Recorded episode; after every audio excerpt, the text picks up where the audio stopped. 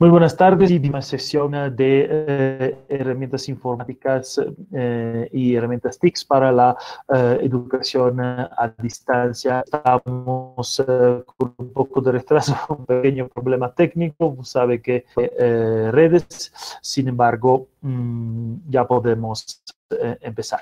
Muchísimas gracias para conectarse inmediatamente y para socializar el enlace con sus colegas y eh, amigos, además que eh, lo que parece han hecho también con las anteriores, porque tenemos visualizaciones de las clases anteriores.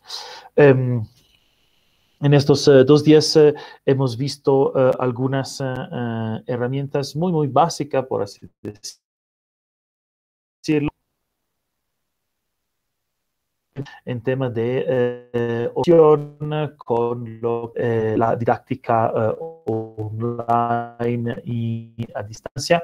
Um, de repaso, fortalecimiento, ver si hay preguntas, esperando que en estos dos días hayan podido em, jugar, experimentar y lanzarse con em, estas uh, familiares, estas herramientas para um, justamente um, ser una herramienta de uso, uh, de uso diario.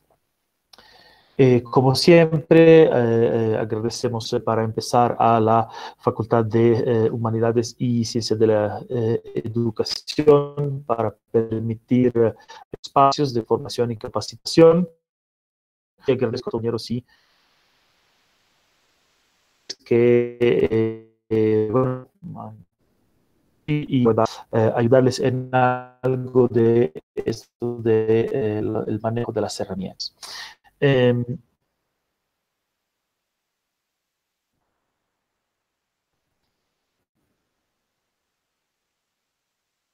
ya, lo vuelvo a repetir. No sé. Aquí no me dice que nada. Yo te escucho muy bien. Ya.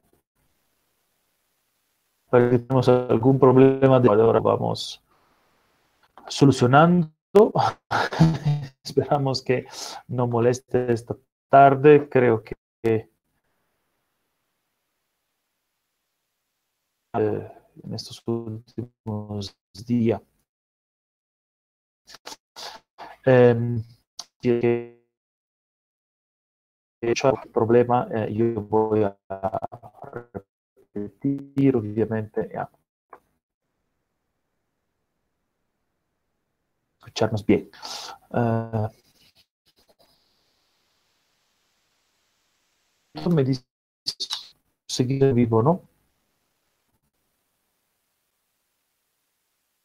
Ya, creo que hay algo de retraso. Escucho con un retraso bastante importante. Eh, esperaremos la situación. Hoy hemos tenido. Um, de mi conexión a internet que otra vez está. Um, a, a ver si se puede arreglar o si es algo que no...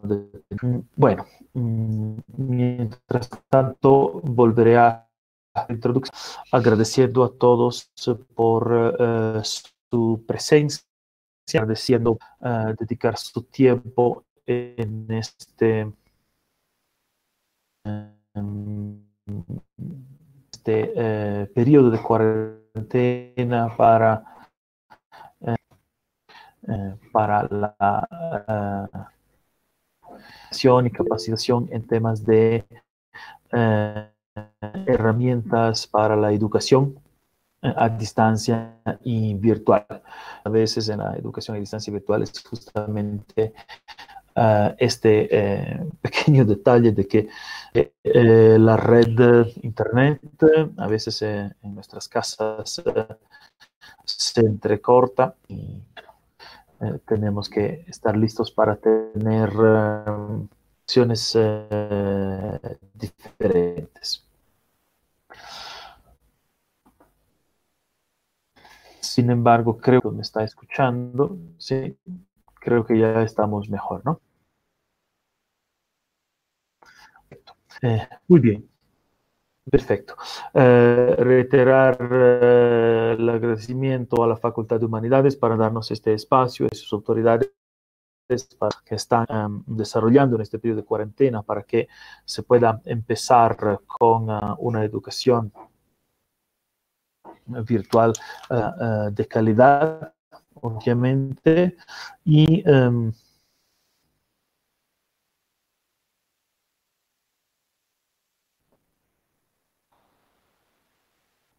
y eh, seguir adelante con un poco de lo que es um, de, eh, la visualización de lo que es eh, alguna, alguna cosa nueva con un poco eh, de eh, seguir adelante.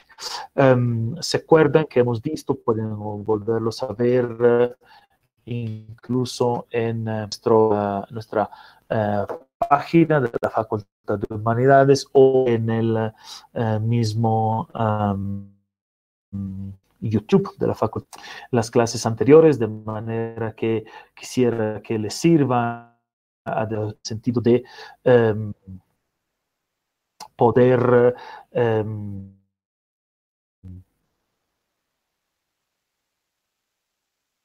solo parte que en otras cosas eh, entonces verlo cómo se tiene volviendo atrás. Eh, es um, importante que um, eh, nos enfocamos en esta diferencia de ayer.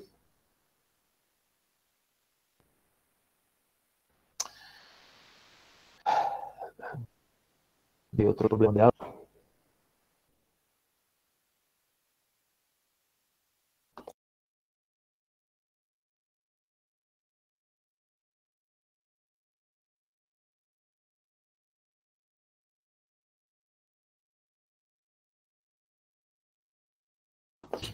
Sí, creo que es mi... mi problemas de conexión. Eh, quedo atento por si hay necesidad de repetir, etc. Eh, disculpa, de verdad que Access no depende. Le prometo que he pagado. Volvemos eh, entonces a ver eh, el enfoque de que estábamos eh, hablando. Poco a poco se está funcionando porque la grabación obviamente pues estamos justamente diciendo uh, de clases que estoy um, que estamos dando con la Facultad de Humanidades uh, deberían estar funcionando como uh, un tutorial en la parte la parte um, extremadamente importante en, en este sentido es justamente como modalidad. ¿no? Nosotros en este momento estamos haciendo uh, una videoconferencia donde yo, trataré de interactuar justamente con uh, ustedes para um, el tema de uh, poder contestar a las preguntas, a los problemas, a, todas aquellas dudas que puedan haber surgido en este problema, en, este periodo. Sin embargo, la cosa um,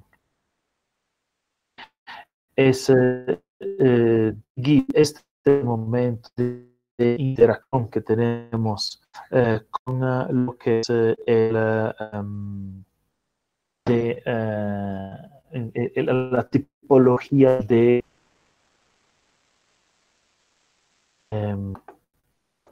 la tipología de um, tutorial. En este caso, estas clases se convertirán en un tutorial que está a disposición uh, de todos porque um, la idea es, es justamente uh, ser reutilizada, digamos eh, los días siguientes. Es un enfoque diferente que tenemos que tener, uh, uh, sobre todo es importante que tenemos este enfoque en el momento en que damos uh, nuestras, nuestras clases.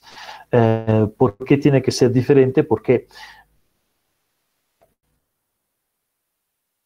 con de convertir en un tutorial, pero hago de manera de interacción, quizás el tutorial no es efectivo para las personas que lo estarán. en ese sentido, podemos usar y no la única herramientas de la eh, de la videoconferencia para comunicarnos con nuestros estudiantes. Por ejemplo, una de las cosas útiles en sentido grabaciones a manera compartir informaciones, instrucciones, que es el, el grupo de la clase. En sentido, pero tenemos que enfocarnos de manera diferente. Eh, lo que muchas veces hacían los colegas es justamente el tema de horario. ¿okay? Eh, en la educación virtual eh, necesitamos rediseñar uh, didáctica de nuestras estrategias pedagógicas bajo este tipo de eh, hecho que con clases presenciales teníamos una clase de una hora y media, cuatro por semana o dos días por semana, no significa tener una hora y media de videoconferencia eh, en, los mismos días de la semana. Muchas que hacíamos, por ejemplo, en las clases que no son posibles en videoconferencia. les traigo un ejemplo, por ejemplo, enseñanza de idiomas. Cuando hacemos enseñanza de idiomas, una de las actividades comunes es justamente el trabajo en grupos, donde tienen que mm, hablarse, grupitos de dos a tres, a cinco, etcétera, etcétera. Um, es extremadamente complicado y muy poco pro hacer este tipo de eh, actividad en video con, con 40 personas, en vez de trabajar los grupos contemporáneamente y de grupo a otro durante la clase presencial, en videoconferencia necesito ahí mirando la luna, por así decirlo, o peor, como WhatsApp. En esas unas de las eh, eh, cosas que no son efectivas, por ejemplo. ¿okay? Eh, he escuchado, por ejemplo, alguno de mí dicho que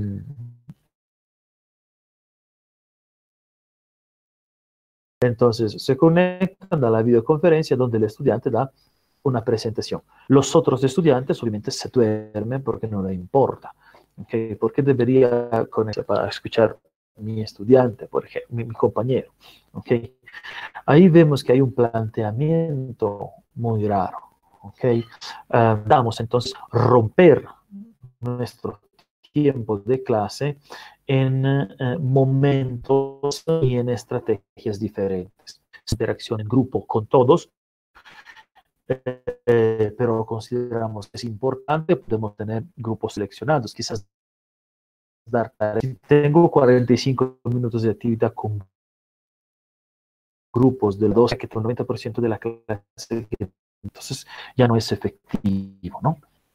Estos tiempos y quizás reducir el tiempo de las actividades, eh, incluso síncronas, las que hemos visto ayer, por ejemplo, eh, puede ser una buena idea. Puedo hacer una parte en la videoconferencia eh, y después el cuestionario. No es necesario que haga, por ejemplo, una agencia para hacer una presentación al estudiante.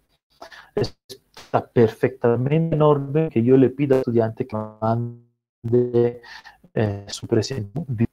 Eh,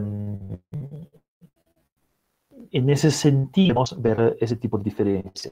Quizás tomo las acciones que me mandan y lo puedo subir más bien a la plataforma y pedir discusiones en el foro. Porque depende de un momento asíncrono. No significa que no haya discusión sobre el tema, pero significa que rompo los dos, siempre bajo el hecho de que si los compañeros de una clase de 40 personas y que escuchar a cuatro hablando, entonces esto significa que por 45 minutos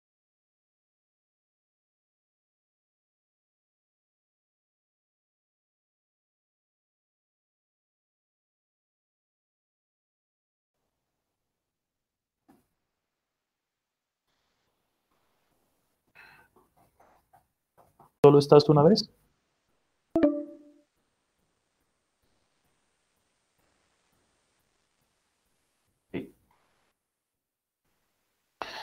Ok, deberíamos...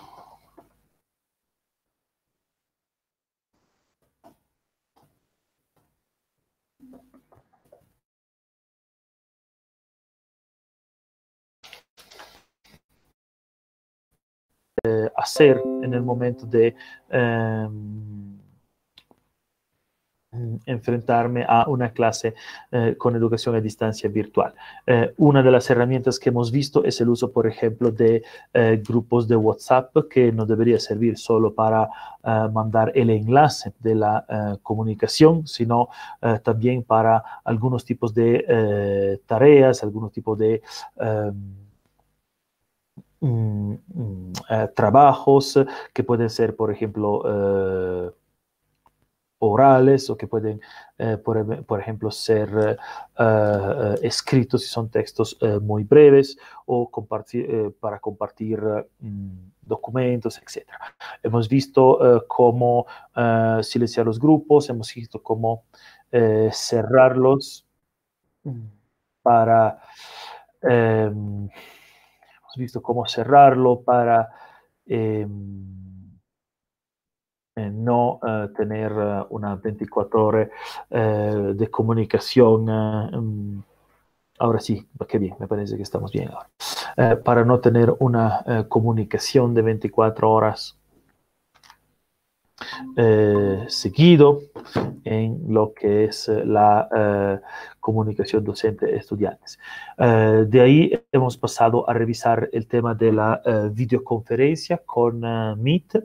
Una de las cosas que queríamos hacer hoy día es ampliar un poco el tema de la videoconferencia para tener algunas experiencias más de...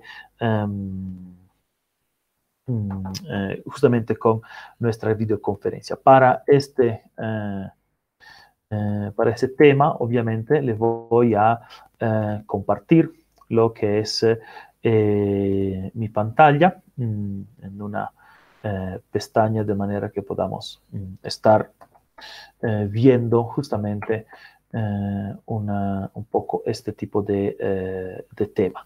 Hay algunas cosas adicionales que podemos tener en eh, tema de mm, videoconferencia que justamente quiero compartir con usted. Vamos a ver si puedo eh, compartir ahora eh, mi pantalla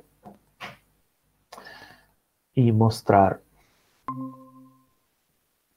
Perfecto, ahora parece que está funcionando muy bien. No sé de qué dependerá. eh, la instancia que vamos a ver es justamente nuestra videoconferencia. Aprendido a conocer uh, nuestra videoconferencia, sin embargo, si ven mi uh, pantalla de videoconferencia, posiblemente notan que hay algunas diferencias mm, importantes eh, con la pantalla que pueden tener ustedes. Eh, las diferencias importantes son posiblemente aquí a la izquierda, donde tienen eh, donde tengo algo que quizás ustedes no tienen y algunas partes aquí. Eh, esta parte, por ejemplo, eh, o esta en el momento en que abro una aplicación nueva. ¿Por qué hay estas diferencias? bueno, estas diferencias se deben a... Um, el hecho de que siendo Google Meet una parte de eh, Google, trabajando en Google Chrome, es posible eh, descargar y activar algunas eh, adicciones a nuestras, em, algunas herramientas más a nuestra em, videoconferencia con Google Meet.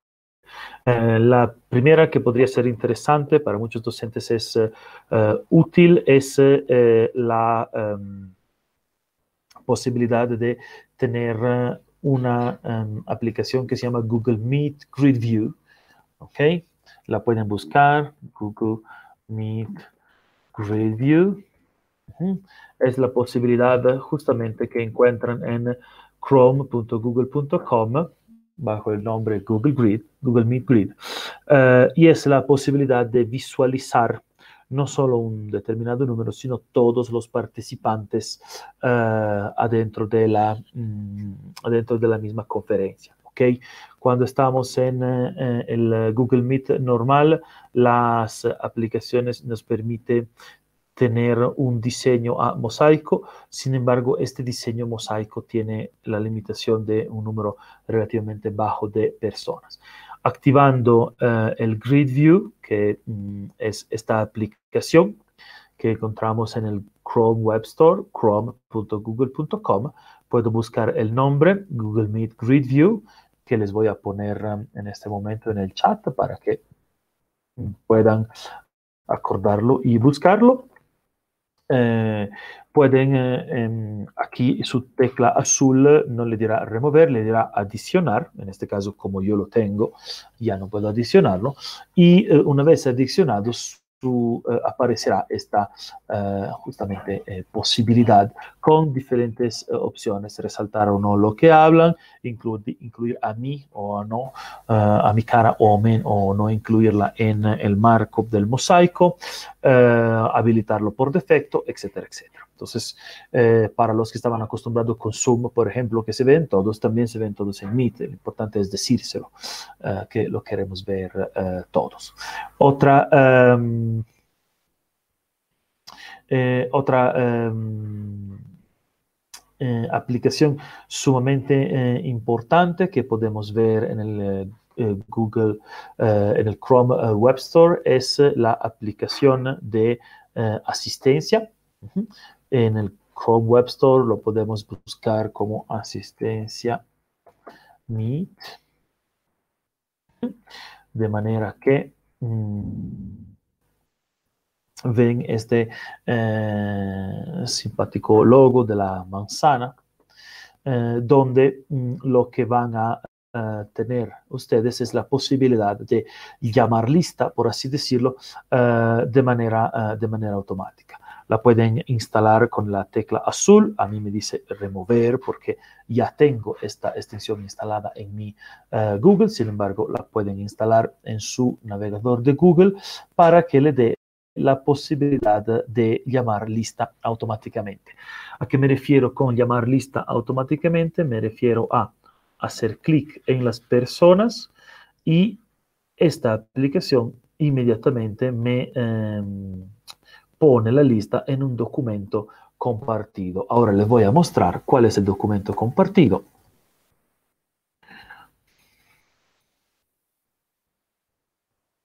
De manera que todos estamos eh, al tanto de una manera bastante interesante para eh, Es un poco ridículo llevar lista presencialmente eh, cuando estamos eh, en la... en la clase virtual, porque en realidad no sabemos dónde están, los estudiantes podrían estar en otro lado con el teléfono que se lo llevan, no es... Eh, la presencialidad en ese sentido no es eh, lo que, lo que nos garantiza la atención, tenemos que usar otros medios. Pero si queremos eh, llamar lista para saber quién efectivamente esté eh, presente, lo que podemos hacer es justamente eh, hacer clic sobre las eh, personitas que normalmente nos muestran simplemente la lista. En este caso, mm, aquí tenemos la activación eh, del, de la herramienta. Aquí podemos ir a revisar directamente en Google, en Google Drive. ¿ok? Si entran a su Google Drive, verán el último documento um, actualizado. Es justamente un documento que se crea automáticamente, se llama Meet Attendance. Deberían eh, verlo aquí eh, compartido en la pantalla. En el Meet eh, Attendance eh, simplemente se arma toda la lista de los que están presentes en que habíamos una reunión hace poco con la facultad, con muchas personas eh, presentes. Además que la pantalla, el documento le pone mm, una pestaña cada vez que quieren añadir una lista a sus uh, reuniones. ¿okay? Entonces, es bastante eh, práctico el uso de este documento, no tengo que hacer nada más, me pone incluso la fecha y obviamente me pone la hora en que yo he hecho clic en las personitas. ¿okay? Eh, de esta manera, uh, en el momento en que yo voy aquí a mi lista, puedo hacer clic y eh, el documento eh, se actualiza. Ahora estoy solo en la videoconferencia porque no hay nadie, pero se ha actualizado con, eh, la fecha. Eh, se puede actualizar directamente con la fecha eh, y no tengo que hacer nada más, solo entro y voy a revisar cuando quiero eh, dónde está mi asistencia. Si sigo haciendo clic en las personitas a distancia de tiempo, eh, el Meet Attendance pone una columna al lado que añade una lista más larga, más corta de los que en este momento en vez de clic estén presentes. ¿okay? De esta manera, um, de esta manera me preocupo de vez en cuando durante la conferencia hago clic y simplemente eh, aparece ahí. ¿okay? Lo último que quiero mostrarle eh, hoy día de extensiones para Meet no lo voy a decir, es el uh, Node Reaction uh, for, uh, pe, para Google Meet. lo encuentran siempre en el Chrome Web Store. se llama Node Reaction for Google Meet.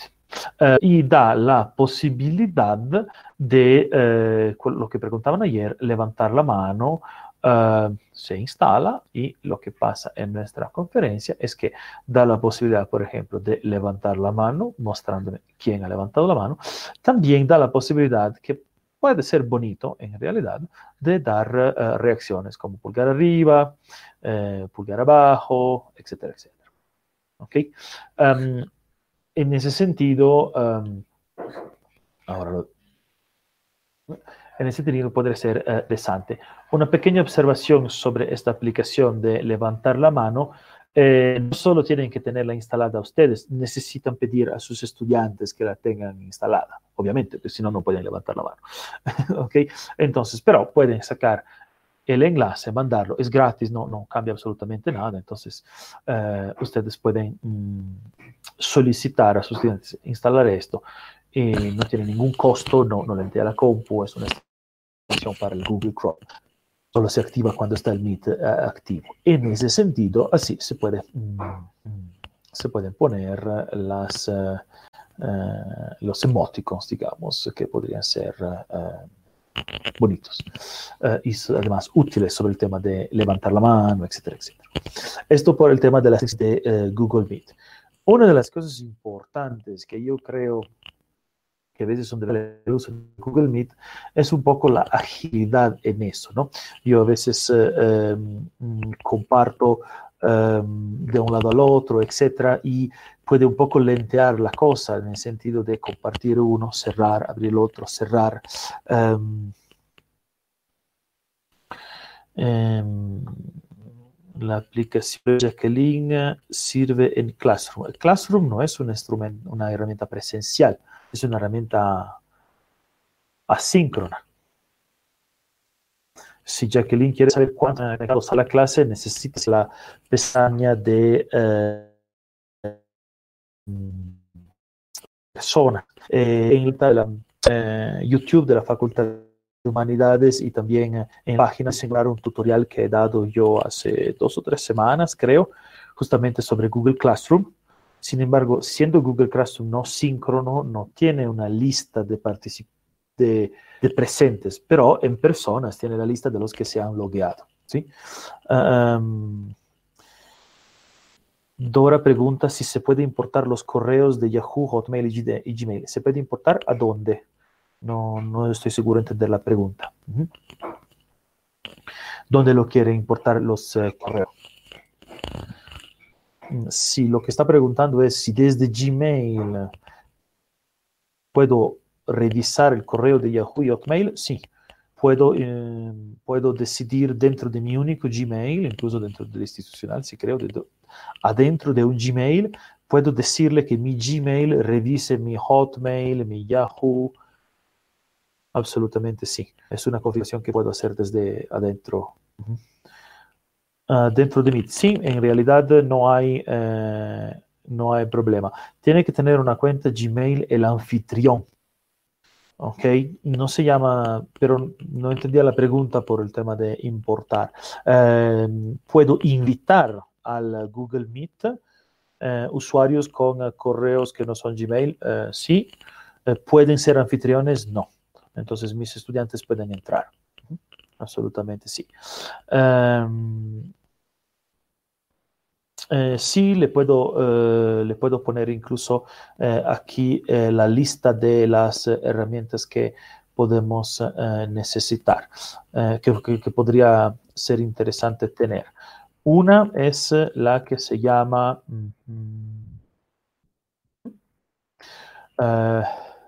Node Reaction for Google Meet. Ok, se la pongo acá. Eh, se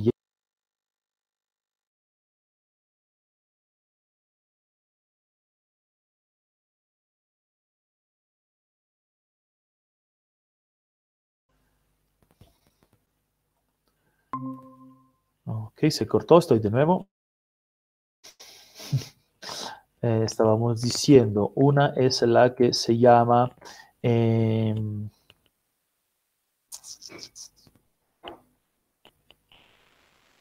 eh, Node Reaction, la otra, la que se llama Meet Attendance. Y la tenemos. Okay.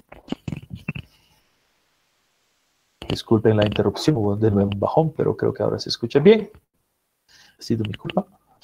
Uh, y mm, la otra que podemos uh, encontrar útil es la uh, Google Meet Grid View. Depende si le gusta o no. Okay. Todas estas, todas estas aplicación encuentran en el Chrome Web Store, en las extensiones de Chrome que pueden encontrar a esta página simplemente. ¿ok? Entonces, eh, ahí podemos, podemos, uh, a, podemos volver a um, instalar esas extensiones. Si queremos, obviamente no es obligatorio, también hay otras extensiones, si, si es que eh, les gusta revisar, pueden verlo en, uh, um, en uh, Meet, les muestro, les muestro nuevamente la pantalla. Lo pueden ver en el, um, ¿cómo se llama? En el store que le he puesto en el enlace. Eh, si escriben Meet simplemente el Web Store, pueden encontrar um, un montón de eh, aplicaciones, extensiones, etcétera, etcétera. Okay. Y incluso temas, uh, por lo que quiere, pueden seleccionar extensiones si quieren, uh, de manera que le muestra, por ejemplo, ¿ok? Uh, hay para mutear a la gente, um, hay extensiones de diferente, diferente naturaleza, obviamente, ¿ok? Um, pueden explorar de manera que eh, ven, la mayoría son gratis, obviamente. Una de las um, potencialidades justamente del Meet es que van ampliando de manera bastante rápida y sobre todo que se puede, pueden instancias diferentes, no es solo Google que puede poner estas aplicaciones o extensiones, ¿no? Entonces, um, podría ser, uh, seguramente avanzará y avanza en realidad más rápido que, um, eh, que Zoom u otras que son uh, de una sola empresa. Entonces, en este sentido, uh, hemos visto algunas, mm, yo uso estas tres, llamar asistencia automática, eh, la visión en mosaico con todos y la aplicación con la manito para levantar. Eh, esto es una, un pequeño avance. Eh, ayer hemos visto, y aquí quisiera seguir un poco adelante, que es posible en Google grabar la reunión. ¿no? Hemos visto, más bien todos deberían averiguarlo, por favor, si tienen en los tres puntitos la posibilidad de grabar reunión. Si es que en su cuenta no está habilitado, se pueden comunicar con el TIC para justamente hacerlo habilitar a través del TIC facultativo, lo podemos solicitar. Es un tema de poco, un día o dos está habilitado, ¿no? el tema de que atiendan nuestra solicitud. Y nos preguntaban dónde va uh, nuestra, uh, nuestro material grabado. Lo podemos ir a revisar acá en nuestro Google Drive. Ayer hemos visto un poco uh, la introducción a Google Drive. Ahora vamos a, ahora vamos a ver algunas pequeñas cosas más. ¿sí? Cuando ustedes abren mi unidad, en el Google Drive tienen dos carpetas automáticas, si es que ya tienen grabaciones del Meet, aunque sea por prueba, se ha creado automáticamente una carpeta que se llama grabaciones Meet, Meet Recordings. ¿okay? También si han abierto el Google Classroom, tienen una uh, carpeta que se llama uh, Google Classroom con uh, todo lo que es el contenido y donde adentro pueden Uh, encontrar, por ejemplo, los formularios donde entran todos los, uh, donde entran todos los documentos que han creado. ¿no? Si adentro del Classroom han creado documentos, quiz, cuestionarios, aquí están guardados. ¿Ok? Aquí están guardados. Entonces, para alguna pregunta que estaba ayer. Eh, la otra um, carpeta que se crea es la carpeta del Meet Recordings, donde están lo, las grabaciones de, um, uh, de todo lo que han grabado en el Meet, obviamente. ¿okay? Uh, puede que vengan o no uh, acoplada con un documento de texto que tiene el mismo código. Ustedes ven aquí el código más que el código es importante eh, la hora y el día. Um, en el momento en que eh, alguien haya participado eh, a través del chat, junto con eh, la grabación, graba también el chat. ¿Quién ha dicho que a qué hora? ¿Mm? Prácticamente pueden ver eh, así la participación con horas, etcétera, etcétera. ¿Ok? De manera que lo tienen en formato de texto. Um, a solicitud de algunos es importante uh, tener estas grabaciones de las clases con la recomendación que le he hecho antes, por favor, porque um, no podemos pensar que dar la grabación a alguien sea la manera de deslimitar uh, uh, la asistencia. Obviamente, una cosa es una clase grabada es un tutorial, o sea, es una interacción en videoconferencia, pero sabemos que en algunos casos es necesario tener ese tipo de uh, grabaciones para, uh, para nosotros, más, ¿no? Um, cuando estamos en el Google uh, Drive, tenemos la posibilidad, si es que queremos, de hacer inmediatamente una copia considerando que en el Google Drive de docentes no tenemos problemas de espacio, porque el espacio limitado sería bueno hacer una copia y eventualmente moverla a la carpeta compartida con nuestros estudiantes. Podría ser una manera de eh, tener directamente los estudiantes actualizados con toda clase grabada. Eh, sabemos pero que una de las solicitudes debido a la eh, situación actual es la de poder permitir el acceso también a aquellas personas que no tienen un gran acceso a Internet, no tienen o tienen que comprar mega, etc. ¿no? En este sentido, es importante que sepamos hacer algunas cosas extras, por así decirlo.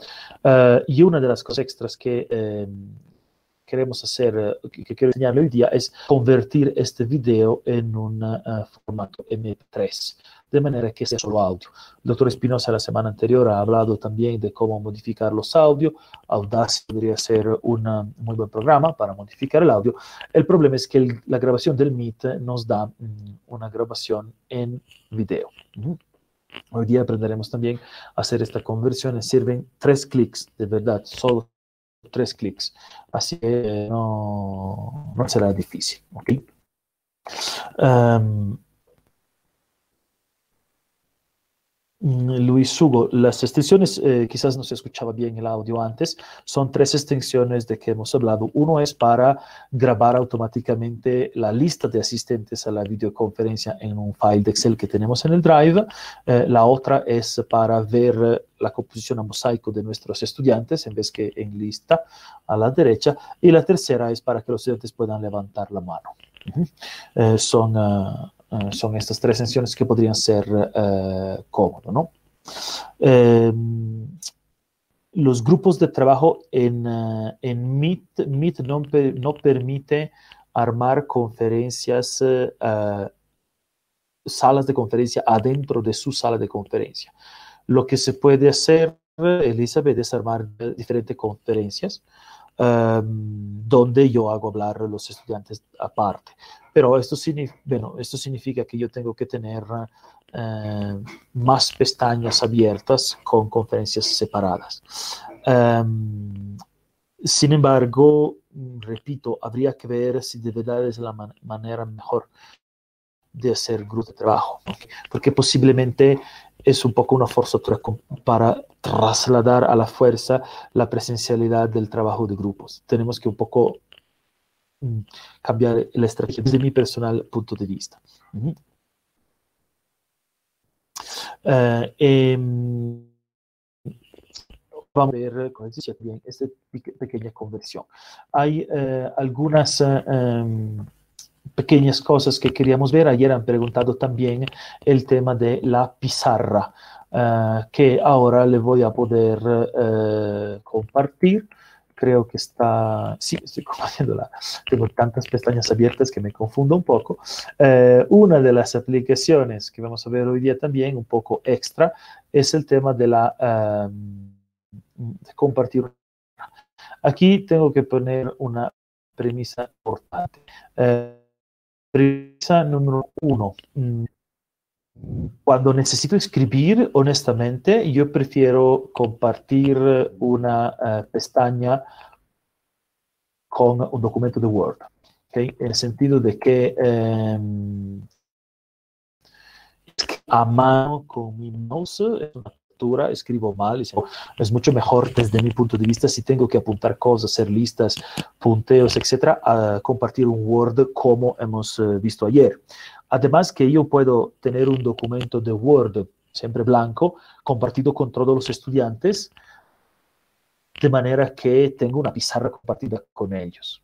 ¿okay? Entonces, yo en la mayoría de los casos, cuando quiero usar una pizarra, eh, comparto un documento de Word, lo tengo compartido con todos mis estudiantes y cada uno puede acceder y escribir si es que lo pone la pizarra, lo pone.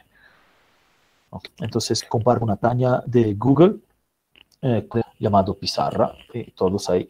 ¿Por qué? Porque además al final de eso, todo, cada uno lo tiene o lo puedo guardar en PDF, etc. Existe, sin embargo, también una aplicación para, um, para que es un uso más clásico de la pizarra. Si entran en sus eh, herramientas abajo eh, encuentran una que se llama Jamboard. Jamboard es um, una uh, aplicación de compartida, uh, se puede eh, configurar de manera uh, diferentes y eh, puede crear diferentes pizarras. Yo puedo añadir, bueno, voy a um, paso atrás, puedo compartir diferentes pizarras. Mm, eh, y obviamente aquí abajito tien, tengo el más de, puedo sub, eh, ¿cómo se diciendo? Eh, crear nuevas, por ejemplo, ¿no? Eh, puedo crear pizarra nueva, le tengo que poner uh, un título, obviamente, pues, que si no, es como la voy a encontrar cuando la quiero eh, grabar. Lo quiero recuperar. Eh,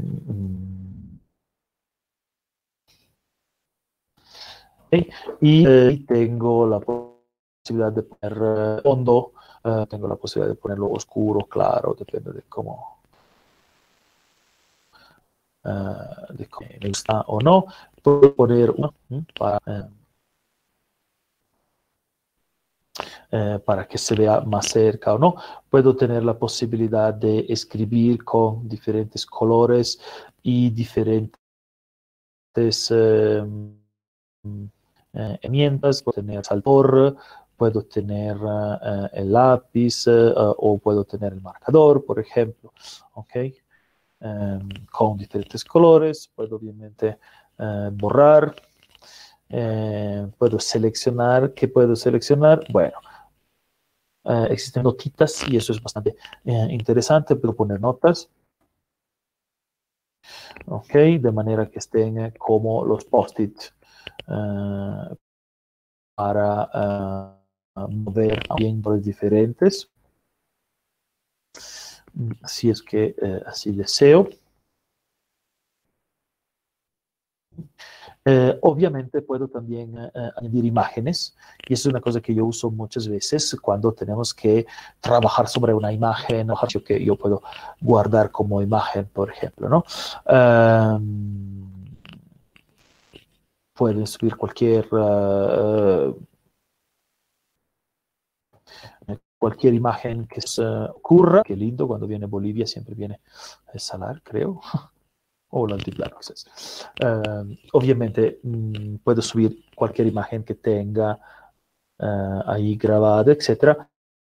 Una de las... Eh, puedo usar el puntador, ¿no? Eso que no marca, sino uh, subraya y desaparece, ¿no? Una de las cosas interesantes, como la herramienta, es que yo puedo compartir esta pizarra. Mm, los estudiantes pueden entonces poner notas, etcétera, aquí requiere un poco de eh, preparación, pero eh, una cosa que se puede hacer como herramienta es preparar por ejemplo, con palabras, acciones, cosas de tipo, eh, que tienen que ser promovidos por los estudiantes adentro del grupo o cerca de alguna imagen, etcétera, etcétera, ¿no?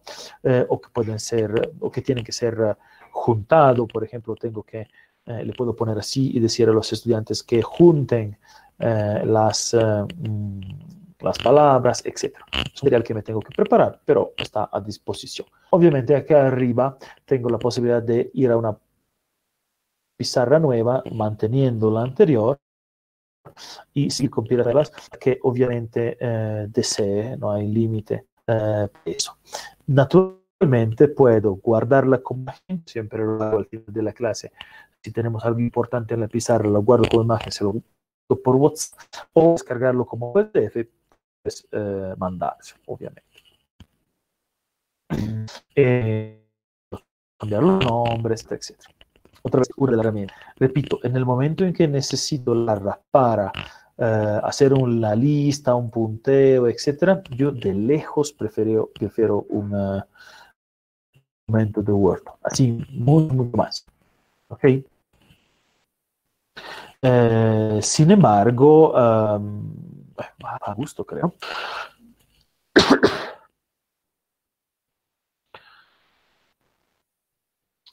Eh, puedes, Erika, cargar el PowerPoint en el Jamboard. Uh, existe eh, esta posibilidad, uh, anotar, etc. Sí, sí, absolutamente. Pero si tiene un PowerPoint, lo que creo sería más conveniente no es la pizarra, sino um, cuando tienes un PowerPoint, deberías, yo creo, utilizar, eh, ¿dónde estamos? Deberías utilizar el tema de PowerPoint. O sea que PowerPoint esté directamente presentado con PowerPoint. Lo puedes cargar a presentaciones, que es la aplicación. Si no lo ha hecho en Google, igual lo convierte y lo sube aquí. ¿Por qué? Porque de esta manera anota directamente en el PowerPoint. Mm y es, uh, y es más efectivo, yo creo. Repite, cada uno, eh, cada uno hace como se encuentra más fácil, pero creo que sería más oportuno desde ese punto uh, de vista.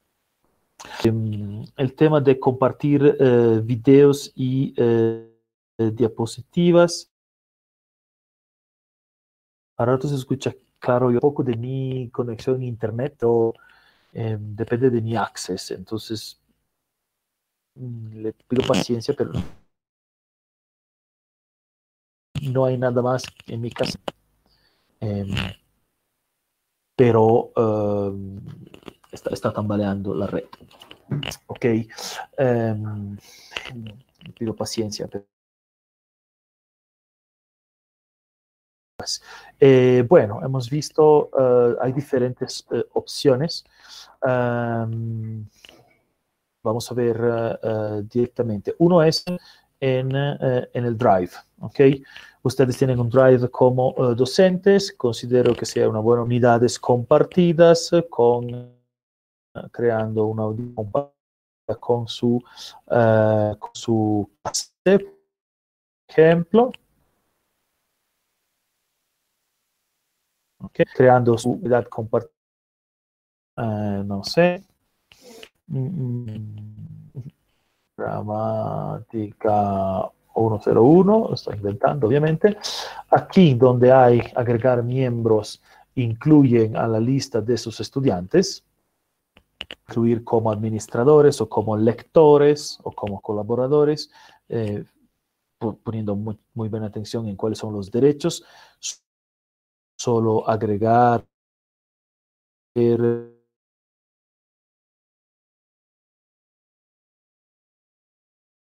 editar los archivos.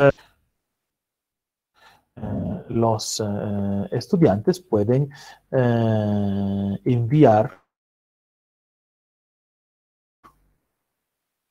su este es el mensaje. Aquí tiene que poner el nombre. Pueden enviarle de manera que esté la carpeta compartida. Yo aquí tengo algunos ejemplos. Por ejemplo,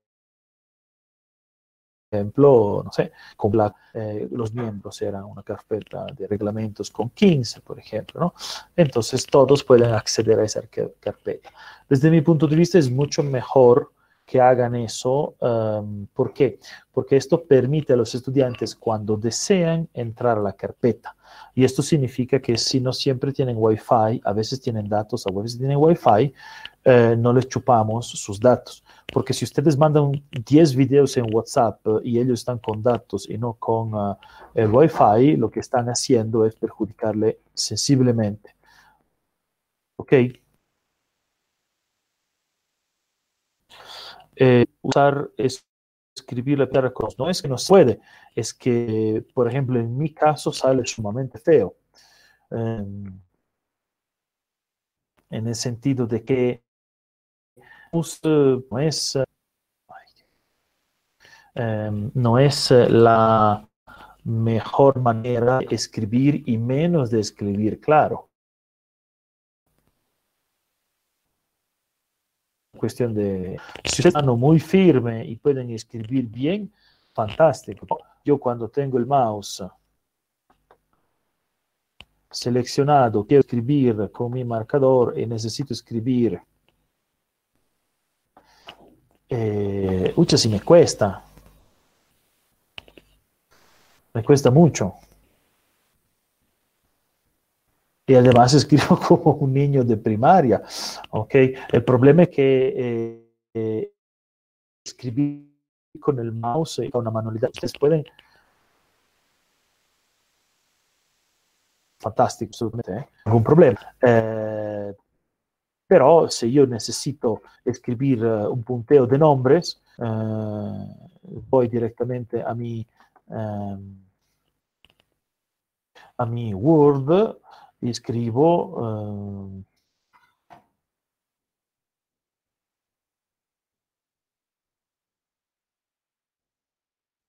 y escribo directamente en el teclado por, porque, porque escribe de manera más comprensible y porque eh,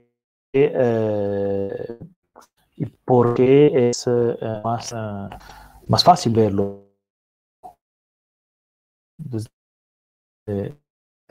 Uh, però mh, mm, escribir en una computadora con el teclado desde el punto de vista del mouse.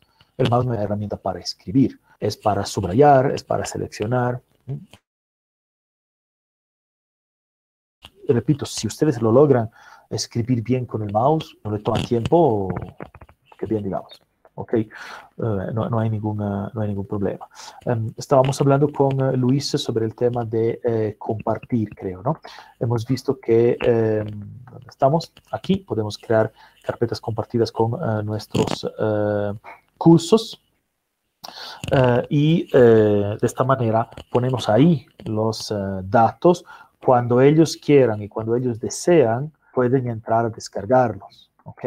Que es mucho, mucho mejor eh, que eh, entrar a, que obligarles a gastar sus datos. Si se lo mando al WhatsApp, por ejemplo, eh, lo que pasa es que en su WhatsApp ni bien le llega, posiblemente no hayan seleccionado el no descargar, como nosotros hemos aprendido,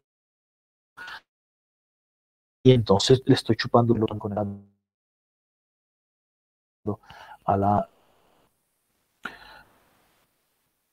Eh, Dora, no tengo idea, de verdad que estoy rezando que no salga entrecortada YouTube. Creo que no, porque la grabación debería ser mucho, mucho mejor. Pero más que quejarme con Access, eh, no estoy seguro.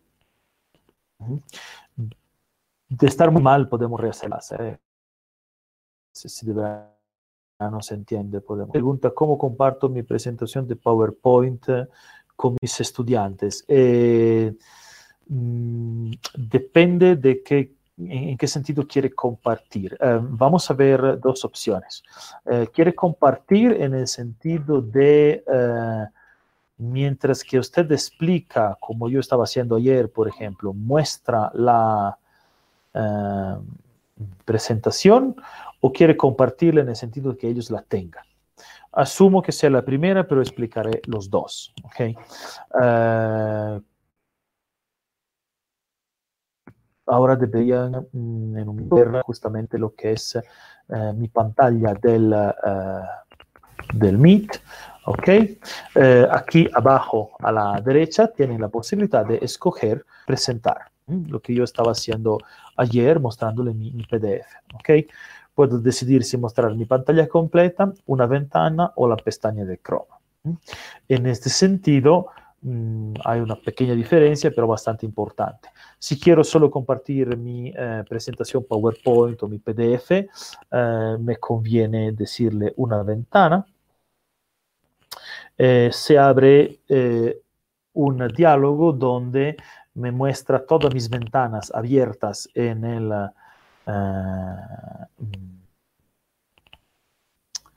en mi computadora, ventanas abiertas, entonces tengo que abierto mi PowerPoint, selecciono cuál de las uh, ventanas quiero compartir y le doy en compartir a uh,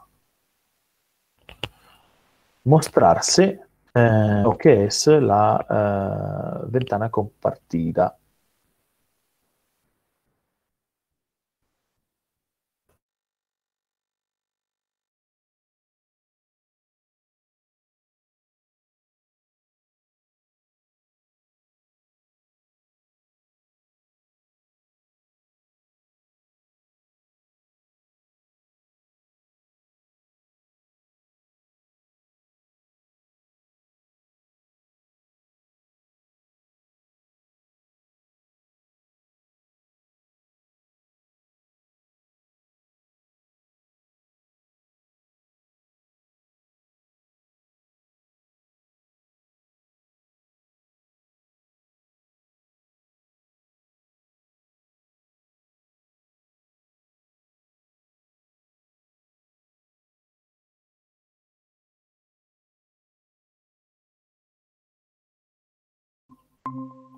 Perdón, Charito, mi culpa. Cerrado esta vez.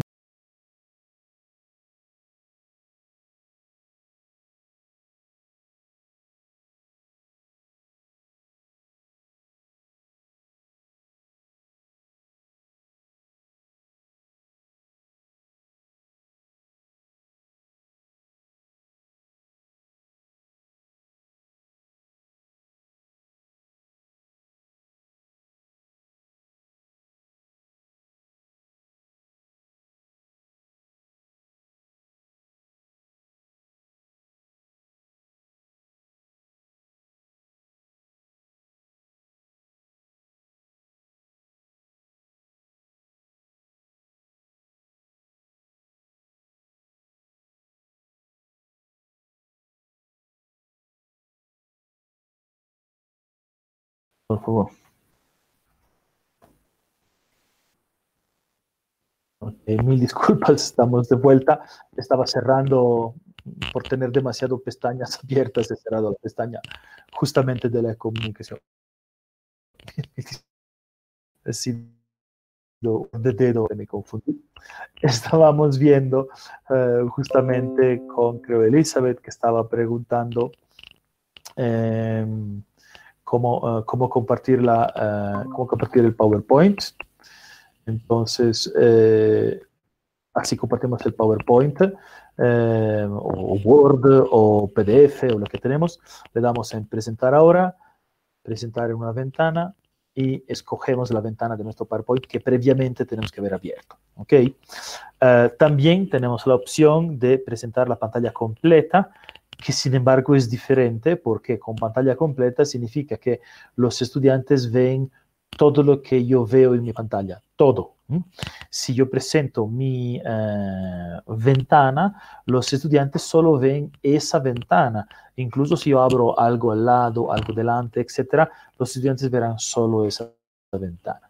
La tercera opción es presentar una pestaña de Chrome donde yo puedo presentar una de las pestañas, por ejemplo, el documento eh, que uso como pizarra, la misma pizarra, etcétera, etcétera, etcétera. Entonces, en ese, em, en ese sentido tengo esas diferentes opciones. No estaba seguro cuando ha preguntado Elizabeth si estaba entendiendo bien, eh, pero eh, existe la posibilidad de presentar eh, en PowerPoint, de, compartir el PowerPoint en el sentido de si tengo una presentación PowerPoint, ¿ok? Si tengo esta presentación, por ejemplo, en PowerPoint, que es lo que he dado hace un par de semanas, puedo compartirla. Puedo decirle aquí arriba compartir y de manera que ellos puedan verla de manera asíncrona, estamos hablando en este caso, o trabajar incluso en la misma eh, presión. ¿okay? Aquí es bastante importante porque en realidad esto se vuelve una buena herramienta. Yo puedo pedirle a la gente de eh, trabajar en una presentación y de nuevo aquí yo puedo ver, por ejemplo, el historial de versiones. Entonces yo pido a los chicos de hacer un trabajo en, eh, en una presentación, fantástico, y después veo quién ha participado y cuándo, por ejemplo. ¿ok?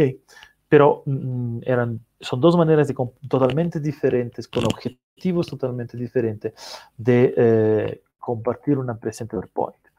Um, como he visto que está Teófilo conectado, eh, he visto que hay, eh, tengo la respuesta a su pregunta de ayer. Um, repito, yo normalmente para eh, ordenar en orden alfabético en Word pongo una lista de Excel. Sin embargo, si estamos en un documento, um, en un documento de um, Google Docs, necesito un complemento. ¿ok? Eh, el complemento que necesito poner lo encuentro aquí. Uh, se llama sorted paragraph. Puedo añadir un complemento. Es lo mismo que hago con el Meet, lo puedo hacer con los uh, Google, obviamente. Uh, doy el consentimiento para usar este complemento y de esta manera una... Eh, agrego una potencialidad, una herramienta a mi, um, a mi Google a este punto, entrando en complemento, en sorted paragraph y tuk, ahora lo tengo. Ahora está. Y siempre se quedará ahí, ¿ok? Lo instalo solo la primera vez. Si te sirve, Teo, qué bien, digamos. Ahí está. Me, he acordado que estabas preguntando eso. Eh, ¿No sería mejor el Paint? Depende si te encuentras bien con el Paint. Eh, depende para qué usan la pizarra, por ejemplo. Yo uso la pizarra para escribir, no para dibujar. Por eso uso un Word.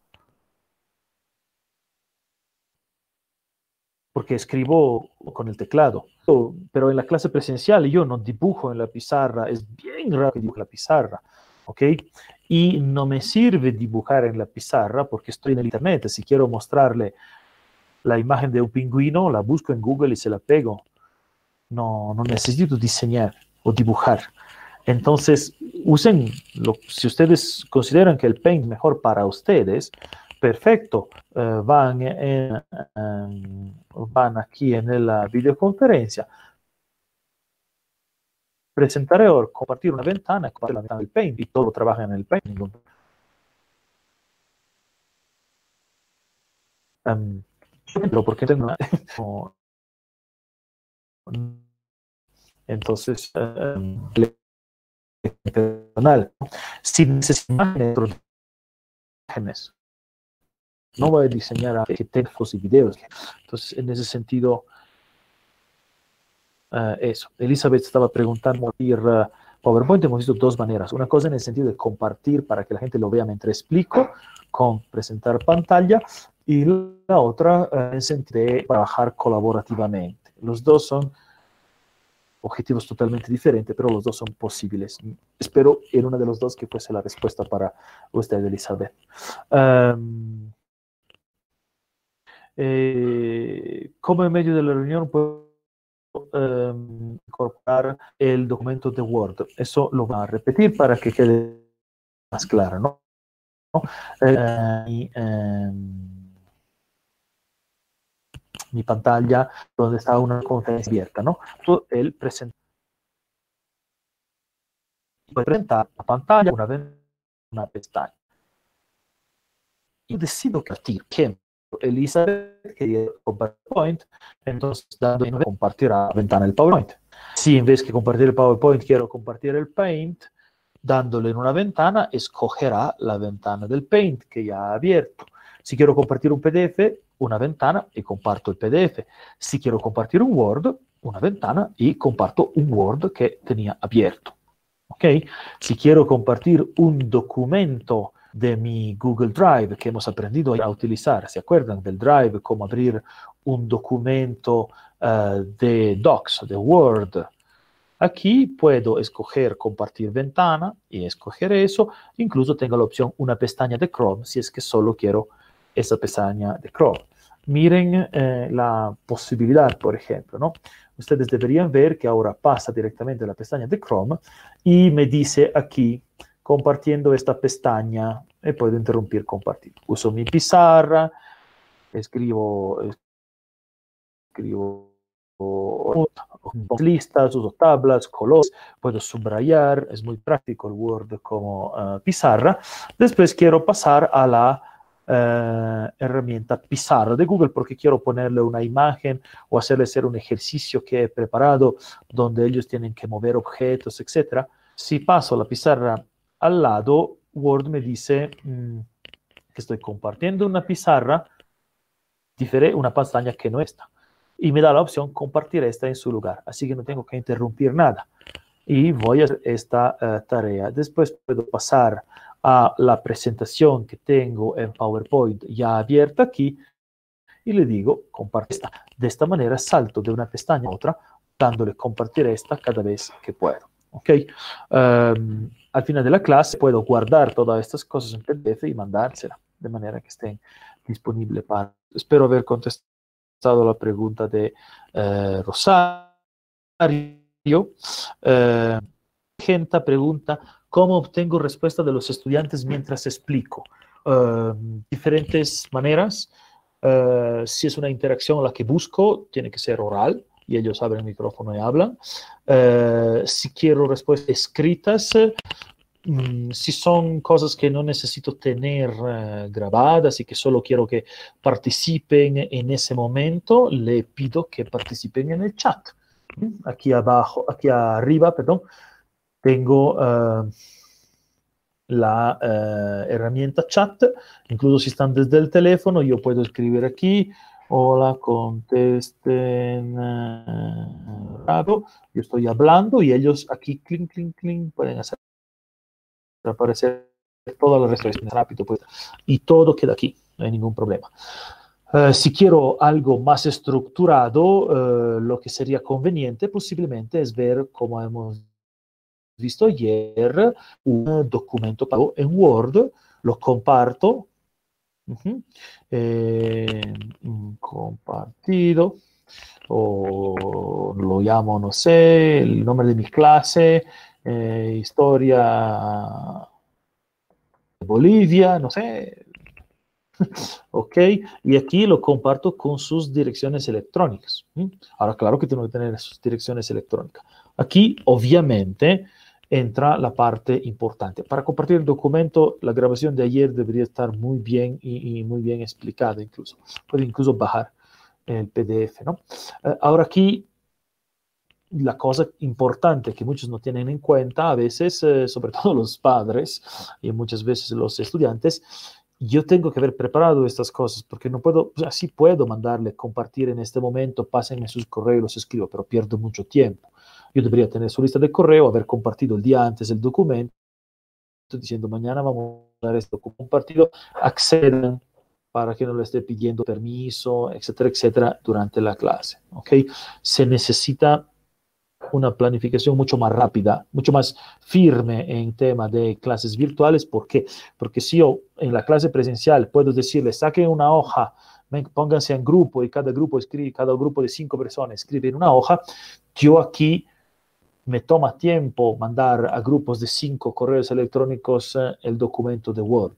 No debería hacerlo durante la clase, porque me toma más tiempo que arrancar una hoja y pasársela. ¿no? Debo haberlo hecho con anterioridad. Em, pero puedo hacer trabajos de grupos, eh, puedo separar en grupos de tres, de dos, de cinco, etc.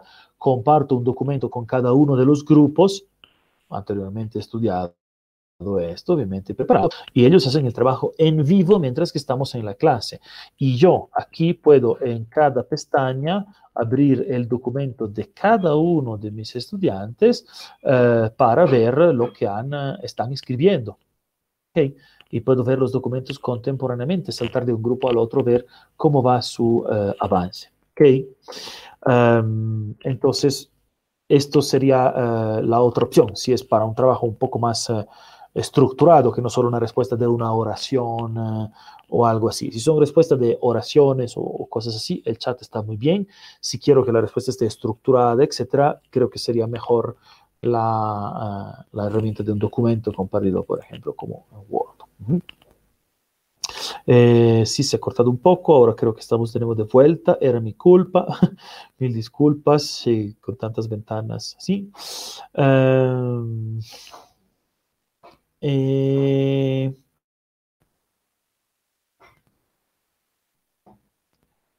ese libro me contestar a la opción. La otra opción, sin embargo, tenganla en cuenta, porque hacer, hacer trabajos compartidos a nuestros estudiantes de que armen un, un, PowerPoint, por ejemplo, y poder rastrear quién ha trabajado en qué, podría ser una buena, una buena herramienta. Además, que la parte interesante es que yo puedo pedirles que lo hagan en vivo durante la clase, pero también puedo pedirles que simplemente lo tengamos para la próxima semana. Cada uno en la hora en que tiene tiempo lo hace y el documento se arma de manera asíncrona. Entonces, uh, tenemos que pensar de deslindar la hora y media de clase del día en actividades que yo puedo diseminar en momentos diferentes durante uh, la semana, durante... Es bueno para mí y es bueno para los estudiantes, ¿no? Es muy, muy interesante. Es difícil porque estamos acostumbrados a otra cosa. Se puede dividir los estudiantes en grupo independiente. En la videoconferencia, no, pero se pueden abrir conferencias paralelas. Yo puedo mandar un enlace de cinco conferencias a personas diferentes. Uh, me vuelvo un poco loco yo si tengo que estar en cinco conferencias, pero se puede. Uh, necesito cerrar todos los micrófonos de cuatro conferencias, escuchar la quinta, sí, ok, todo bien, cierro esto abro otro micrófono, entonces son pestañas prácticamente, te puedo abrir cuantas instancias de Meet necesita, si da mi ancho de banda, obviamente. Uh -huh. eh, cómo compartir y trabajar con Word de pizarra. sí, se lo vuelvo a repetir, no se olviden que eh, pueden volver a escuchar esta charla grabada, pero eh, se lo vuelvo a repetir porque creo que es una de las cosas más, uh, más útiles. Los cortes que se da, que se debe, Sotero. Eh, los primeros dependían de mi red y Access me estaba un poco traicionando. El último ha sido mi error. Yo he cerrado la ventana de la videoconferencia en que estaba hablando a ustedes porque pensaba cerrar la ventana y he hecho clic en el botón incorrecto porque, bueno, pasa a todos, sobre todo porque tengo siete ventanas abiertas. Mil disculpas, Sotero, más bien.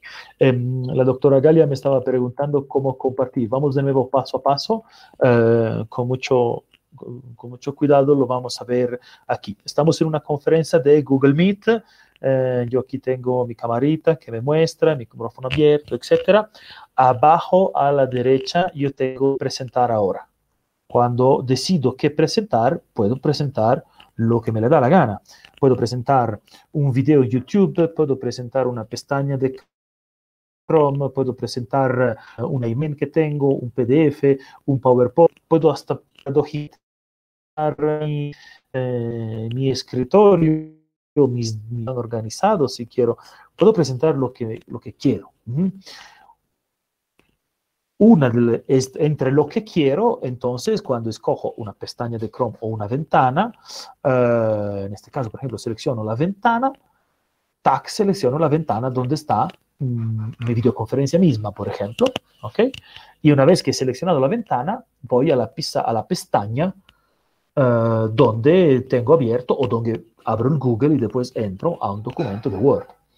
Yo prefiero prepararlo antes, en el sentido de que antes de mandar la videoconferencia, yo prefiero prepararme en el sentido, tengo el PowerPoint para presentar, los videos de YouTube abiertos en las pestañas en pausa que necesito presentar durante la clase eh, y el Word que voy a presentar como pestaña, de manera que cuando hago la videoconferencia solo es compartir esto, compartir el otro, ¿no?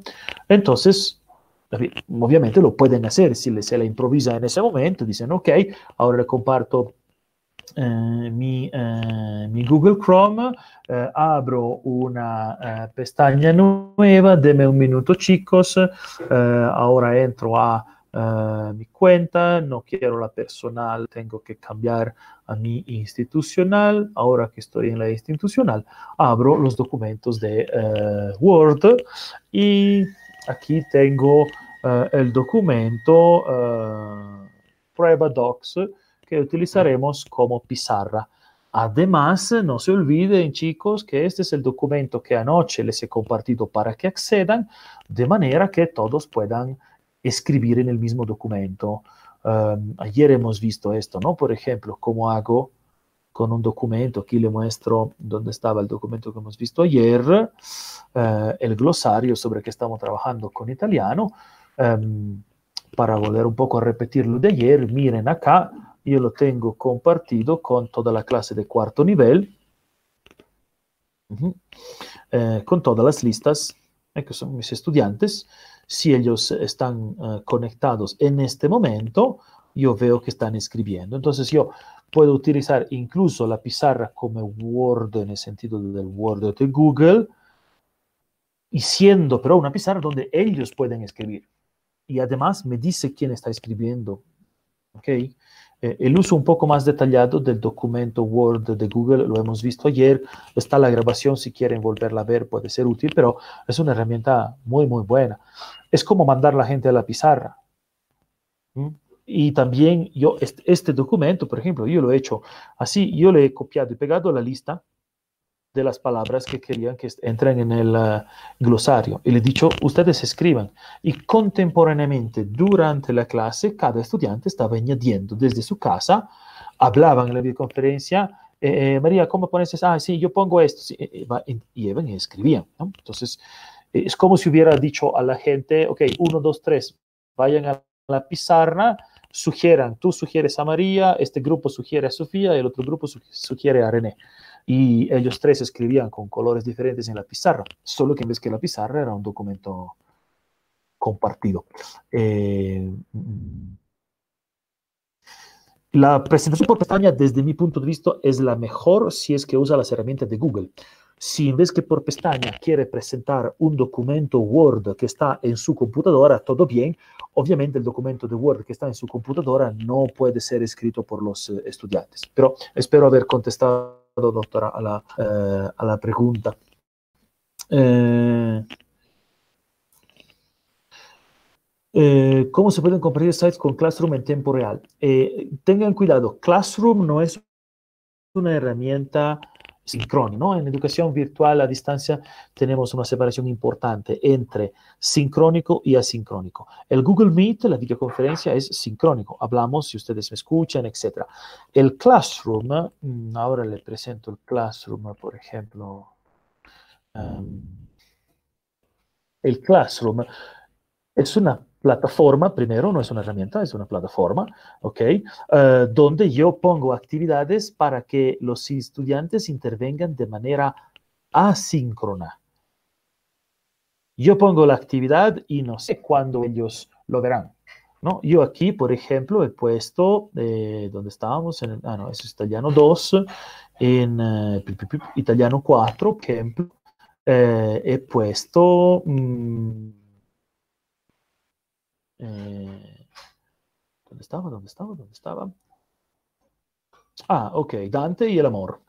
Ok, muy bien, como estamos hablando de amor, de enamorarse, etc., le he puesto el video de Roberto Benigni que lee el canto quinto de la Divina Comedia del Infierno, le he puesto el mismo canto para que lo puedan leer con su paráfrasis y con su explicación, le he puesto una clase de un 20 minutos sobre el canto quinto del docente universitario de la Universidad de Modena, creo, y le he puesto la, la conferencia de 20 minutos de Humberto Eco sobre por qué leer los clásicos, por ejemplo. Pero yo no sé cuando la gente entra a ver esto. Les he dicho, está el material, no se olviden, léanlo esta semana porque vamos a hacer una actividad a la próxima, digamos, ¿no? Entonces, eh, Classroom no es una actividad en vivo y no es una actividad síncrona, es una plataforma. Eh, doctor Domi, ¿cómo compra PowerPoint? Misma manera, eh, simplemente tengo eh, la herramienta, se lo muestro directamente del Google Drive. Eh, sígueme, eh, doctor, aquí del Google Drive puedo eh, abrir, mm, bueno, si es que eh, tengo guardado en mi unidad, puedo irlo a buscar tanto que sea un Excel, un Word o un PowerPoint, si no lo puedo crear nuevo, uh, ok, o buscarlo. Aquí hay un repositorio, ok. Uh, voy a buscar uh, el documento. No se llama Power, es un PowerPoint, pero por razones de copyright no lo llaman PowerPoint, lo llaman presentaciones.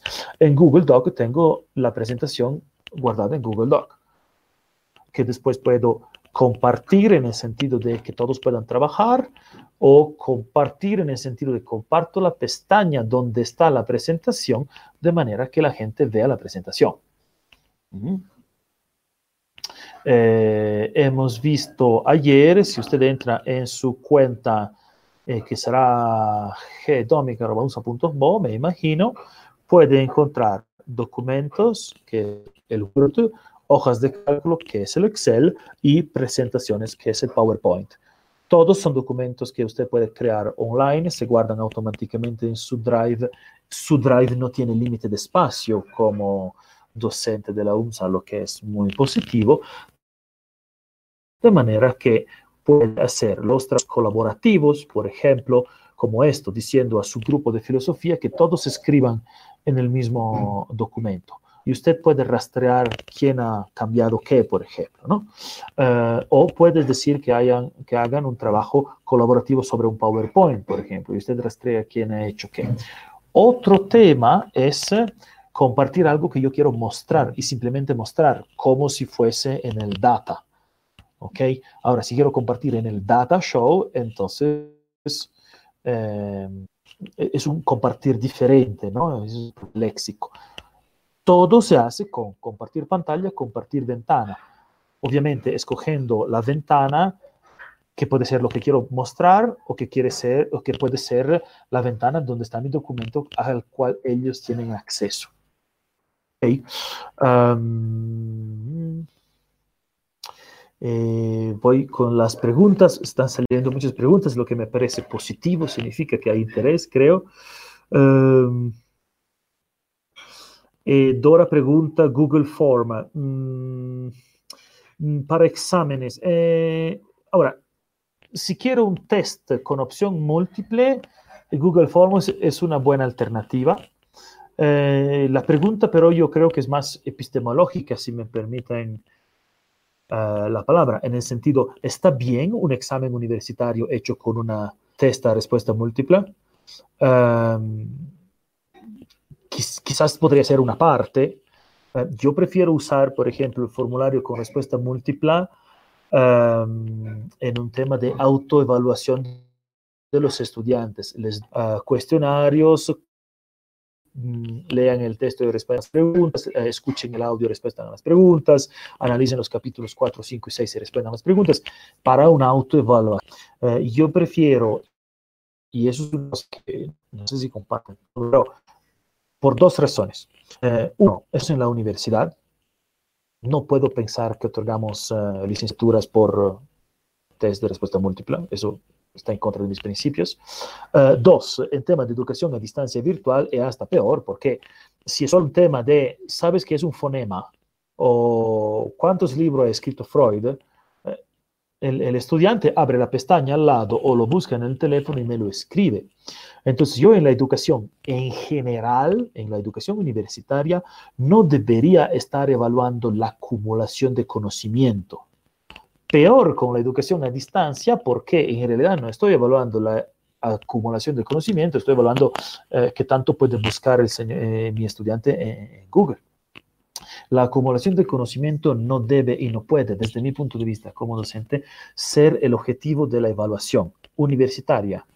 Punto. Ni presencial ni uh, a distancia. Yo necesito que el estudiante muestre uh, ese conocimiento que ha adquirido, cómo lo aplica. Necesito pensamiento crítico, aplicación de los conocimientos. Les tengo que dar uh, un ensayo, les tengo que dar una solución de un problema.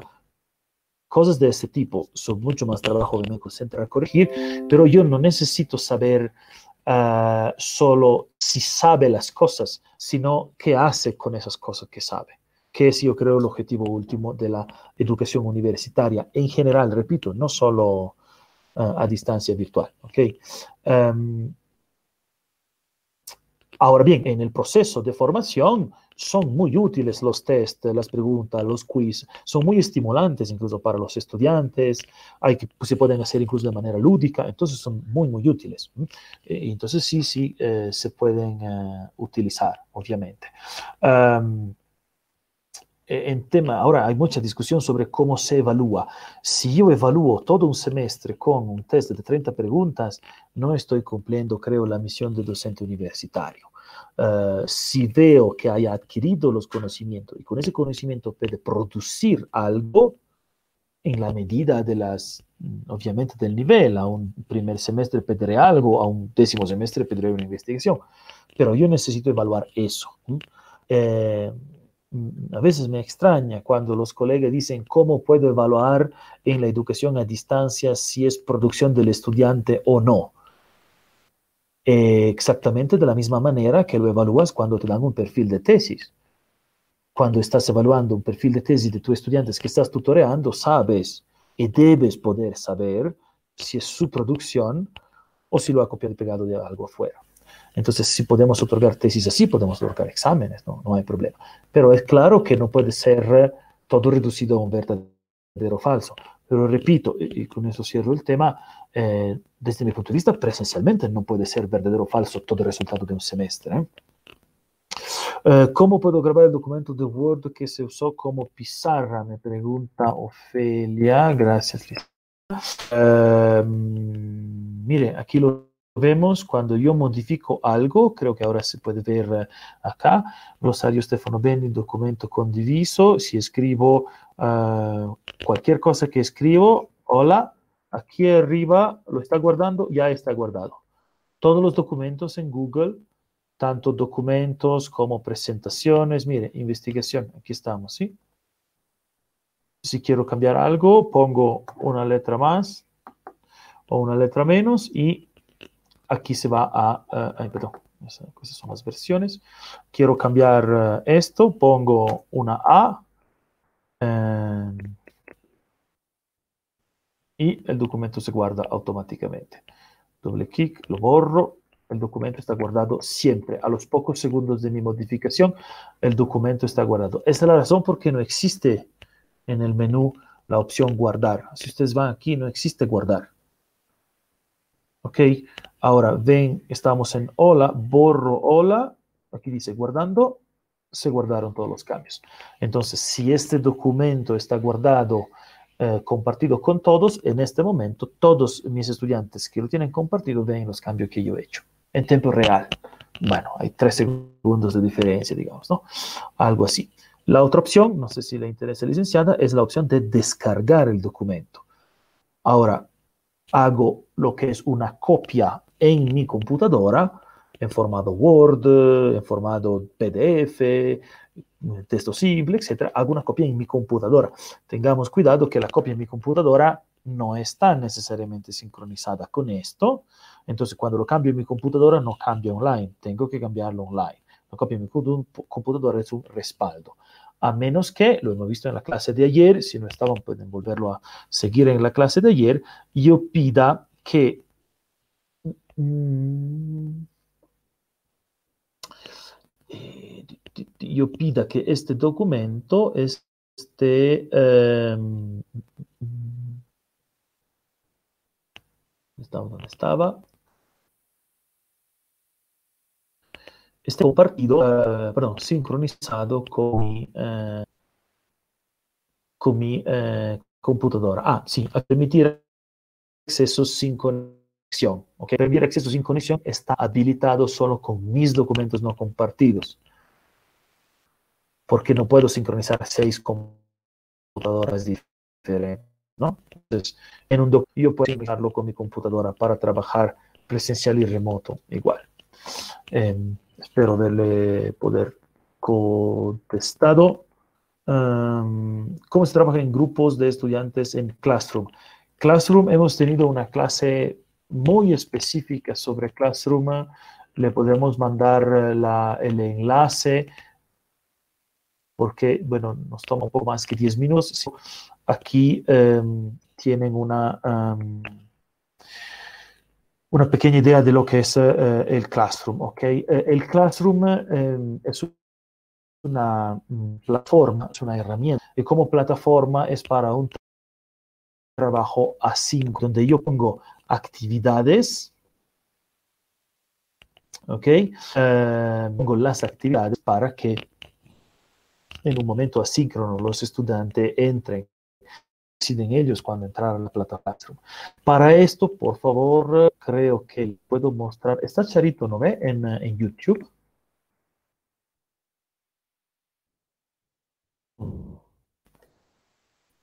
Dime qué necesitas.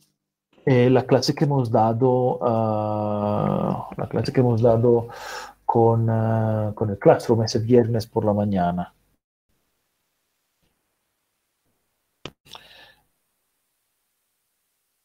Eh, debería estar online. Y se la muestro. Ok, ahora vamos a mandar por el chat. Sin embargo, si ustedes entran a Humanidades SUMSA, os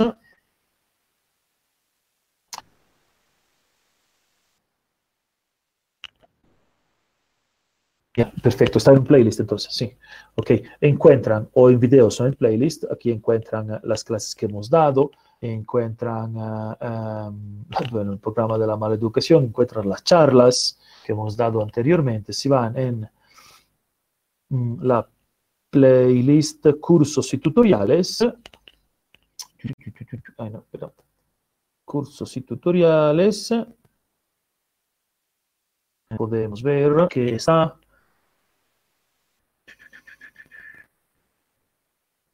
Ok, esto, justo el segundo. Eh, la chavito. Entonces se lo puedo compartir ahora. Gracias, Charito. Ok, entonces aquí, aquí encuentran mucho, mucho, mucho más detallado eh, lo que es eh,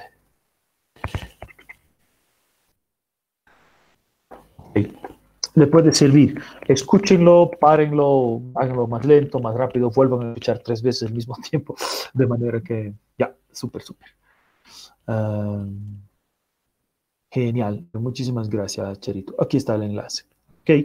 Um, se pueden subir los de Classroom que no se puedan ver a fecha absoluta en el uh, demuestra, uh, demuestra cómo simplemente cuando ponen un material aquí eh, le pueden eh, decir en vez que publicar el material agendarlo.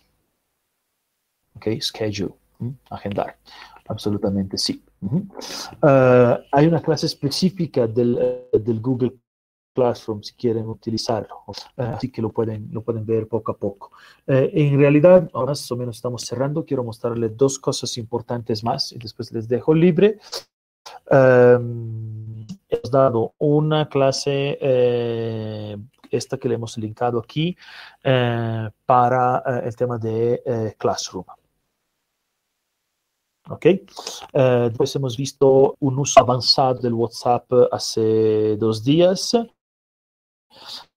Hemos visto cómo preparar, eh, cómo utilizar, cómo usar los documentos compartidos para trabajo creativo, uh, Word como PowerPoint, que es igual, obviamente. Hemos visto que una alternativa en realidad la pizarra es el Word, pero se puede usar también el Jam como pizarra. Hemos visto el uso del Google Drive, que de esta manera puede permitir crear grupos, crear uh, um, carpetas, subir material. Tengan es muy mejor subir material a una carpeta compartida que no mandarse por WhatsApp. Tanto decimos que nuestros estudiantes no tienen internet, no tienen megas para descargar, sin que ellos decidan descargar, no pues. Mejor ponerlo en una plataforma o el wifi del vecino, aunque este lo descargan. Mañana no, pero hoy día sí. Okay. Uh, quiero dos puntos, justamente ese, ese tema. Eh, mi intención de la y agenda me dice cómo puedo poner la ventanita de abajo como en la que te vemos en este momento. Eh, no es necesario, cuando das el Meet, los estudiantes te ven automáticamente abajo. Bueno, abajo, eh, arriba a la derecha. Los estudiantes en realidad los que deciden si ver lo que Argento usted está compartiendo o si ver a su cara que está hablando. Eh, no, no podemos decidirlo porque en realidad es el usuario que decide uh, qué está viendo. ¿Ok? Eh, entonces, en el momento en que, ahora sí le muestro, en el momento, yo estoy, por ejemplo, compartiendo eh, una presentación PowerPoint, antes ok, lo que, eh, ahí donde estoy, lo que ven los estudiantes es esto y puedo decidir si escoger ver mi presentación eh, o si eh, o, o, si ver mi cara o si ver uh, otra pantalla. No puedo intervenir en lo que ven los estudiantes. Yo puedo emitir. Okay. Eh, en realidad, y eso es una cosa que tenemos que tener bien cuidado, uh, los estudiantes podrían estar conectados a videoconferencia, tener el volumen apagado y estar viendo otras cosas en la computadora.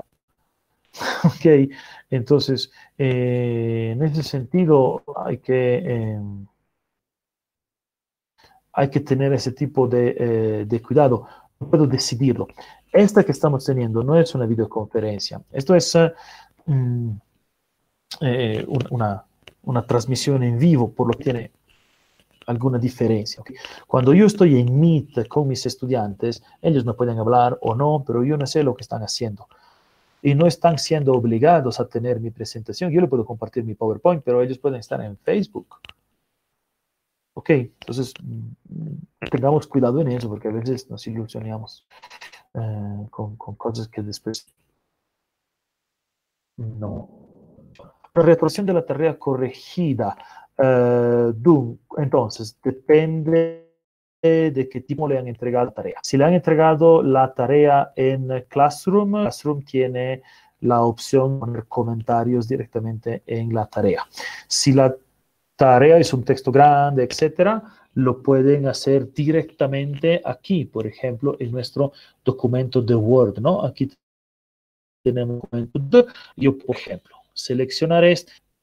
Ven que cuando selecciono apare- aparece la posibilidad de agregar un, correcta- un comentario, ¿no? Aquí veo, por ejemplo, es una buena definición que ha dado, eh, ¿quién es que lo ha dado?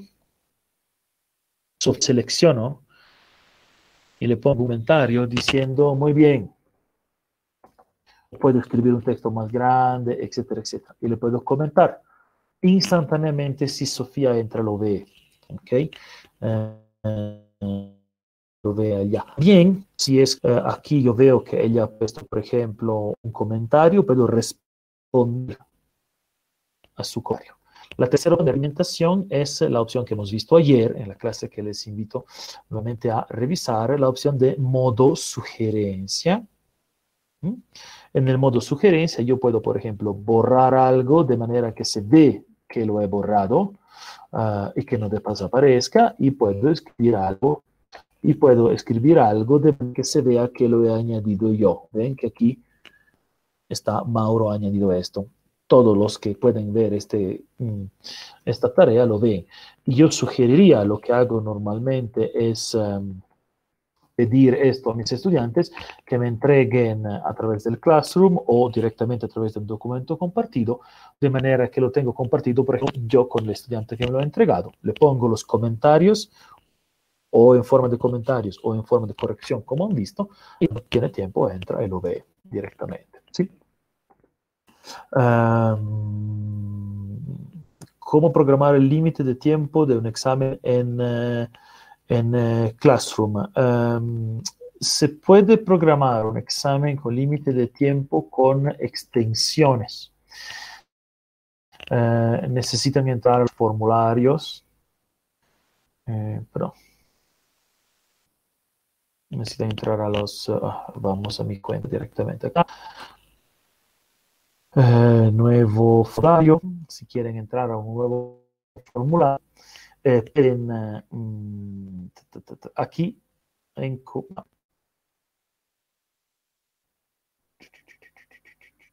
complementos. Tienen que agregar complementos. Hay algunos complementos eh, que permiten, por ejemplo, de eh, AMFIME, es uno de estos, que permite por un tiempo a su eh, cuestionario. Lo que se puede hacer así, lo que podría ser quizás eh, más práctico es simplemente ir donde el cuestionario y eh, desde el Google Classroom quitar la visibilización a los estudiantes, porque le puede decir que sea visible o no el texto. Hay tres puntitos arriba a la derecha del menú, dice no publicar, y ocultamente su, ah, su Google lo puede eh, desvincular, por ejemplo. ¿ok? Ahora eso está compartido con eh, no sé cuántos estudiantes. Tú impedir, impido que siga siendo compartido, entonces un estudiante puede acceder a eso en la hora en que, en quiero. Ah, ¿Dónde podemos conseguir la contraseña institucional? Cuando son docentes. En práctica, ah, si nunca la han utilizado, pueden eh, entrar a usuarios.umsa.org, un tutorial ya publicado también por eso, ah, con esto, pero le puedo mostrar aquí pues, eh, sus datos, cuando le dan continuar, viene el botón olviden contraseña. Y le pide le mande la contraseña directamente al correo electrónico que personal docente tiene guardado de ustedes. Debe tener un correo electrónico a tenerlo. Entonces ahí le manda, entran a su correo electrónico personal y le habrán dado su contraseña. Ehm,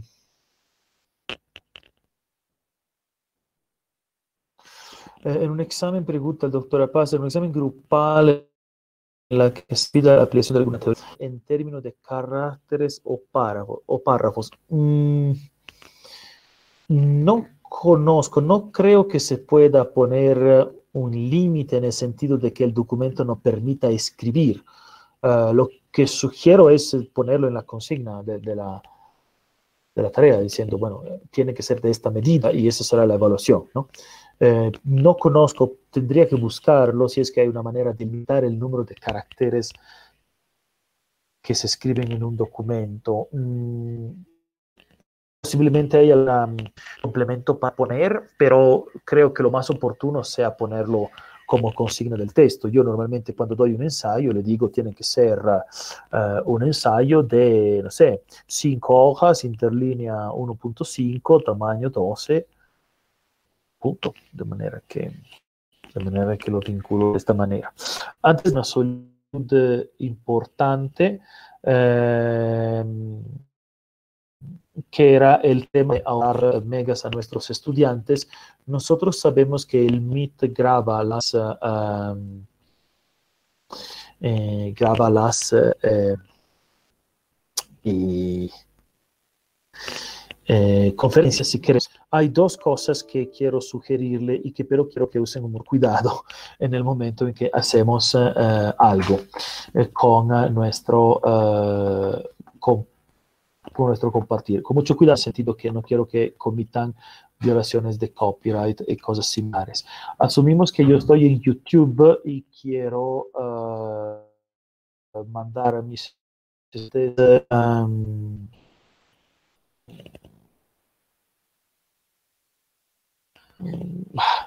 una YouTube. La mejor manera del documento de YouTube, honestamente, es mandarle el enlace. Y ellos entran al enlace y se lo ven. No a menos que estamos hablando con estudiantes que por ahí viven humani y solo una vez por semana tiene acceso a hacerlo, pillar la, la, la señal y entonces necesita descargar en su um, um, en su archivo institucional ya lo tiene. Si usted entonces ingresa datos, número de carnet, etcétera, ya lo tiene. Todos los docentes tienen. No hay que conseguirlo. Ya lo tienen por sentado cuando están como docentes docente, quizás directamente el clic de su carrera que pasa a nosotros la solicitud de cultativo y le podemos tramitar. No, no hay problema. Um, hay algunos que quiero mandar un video, no en enlace, sino el video físicamente el video, cargar que esté en su teléfono para que la persona lo pueda ver en un momento en que no tiene línea. Uh, hay la posibilidad, obviamente, tenga mucho cuidado por dos razones. Primero,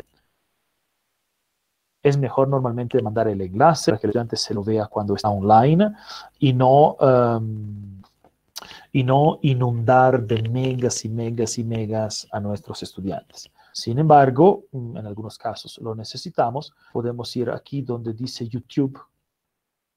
Mm, viendo, ¿no? Sí. Aquí donde dice youtube.com. Ok. Justo antes del punto com.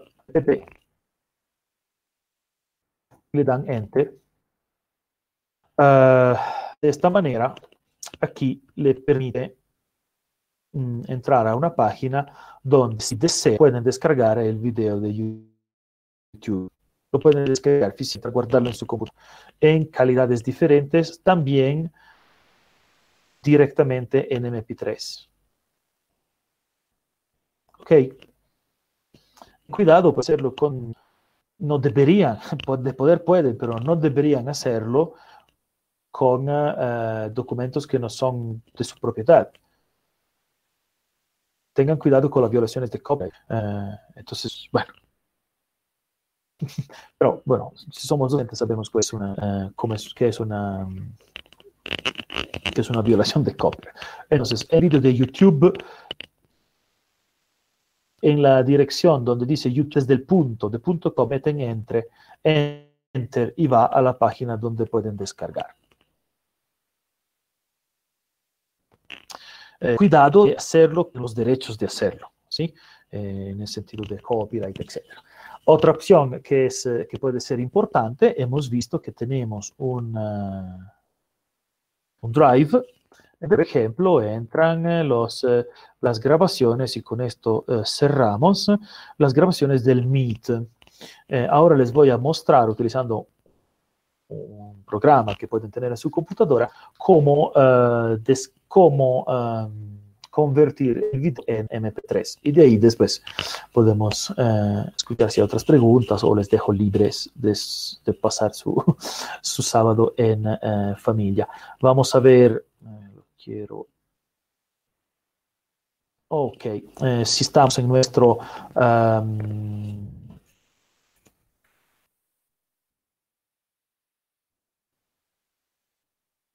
hay una pregunta de, ahora vamos con esto, hay una pregunta de eh, ¿podría indicarnos esos tipos de calidades? ¿Me explica la pregunta? Esto, no, entiendo. No estoy seguro de entender de qué así que le voy a contar si entiendo mejor, si me puede explicar mejor. Mientras tanto, muestro uh, cómo podemos hacer la conversión de un video en nuestra compra. ¿sí? Eh, voy a tener que eh, cambiar el compartir uh, charito. Um, voy a mostrar. Uh, estamos en nuestro drive donde en recordings eh, tenemos un video. Puedo hacer clic en el video con el clic derecho. Con el clic derecho tengo varias opciones. ¿Mm? Y puedo también poner descargar. Em, si un file grande eh, me va a decir que no puede uh, al archivo porque es muy grande, yo le puedo decir descargar de todos modos. Si un video que he grabado en Meet no tiene, virus, no hay ningún problema. Y me descarga el file. Una vez que tengo el file uh, descargado, entonces necesito eh, abrir una herramienta, creo que todos o la tienen o la pueden tener. Eh, voy a compartir mi pantalla completa para hacerlo más práctico, Charito. Eh, de manera que me dices cuando estamos, por fin.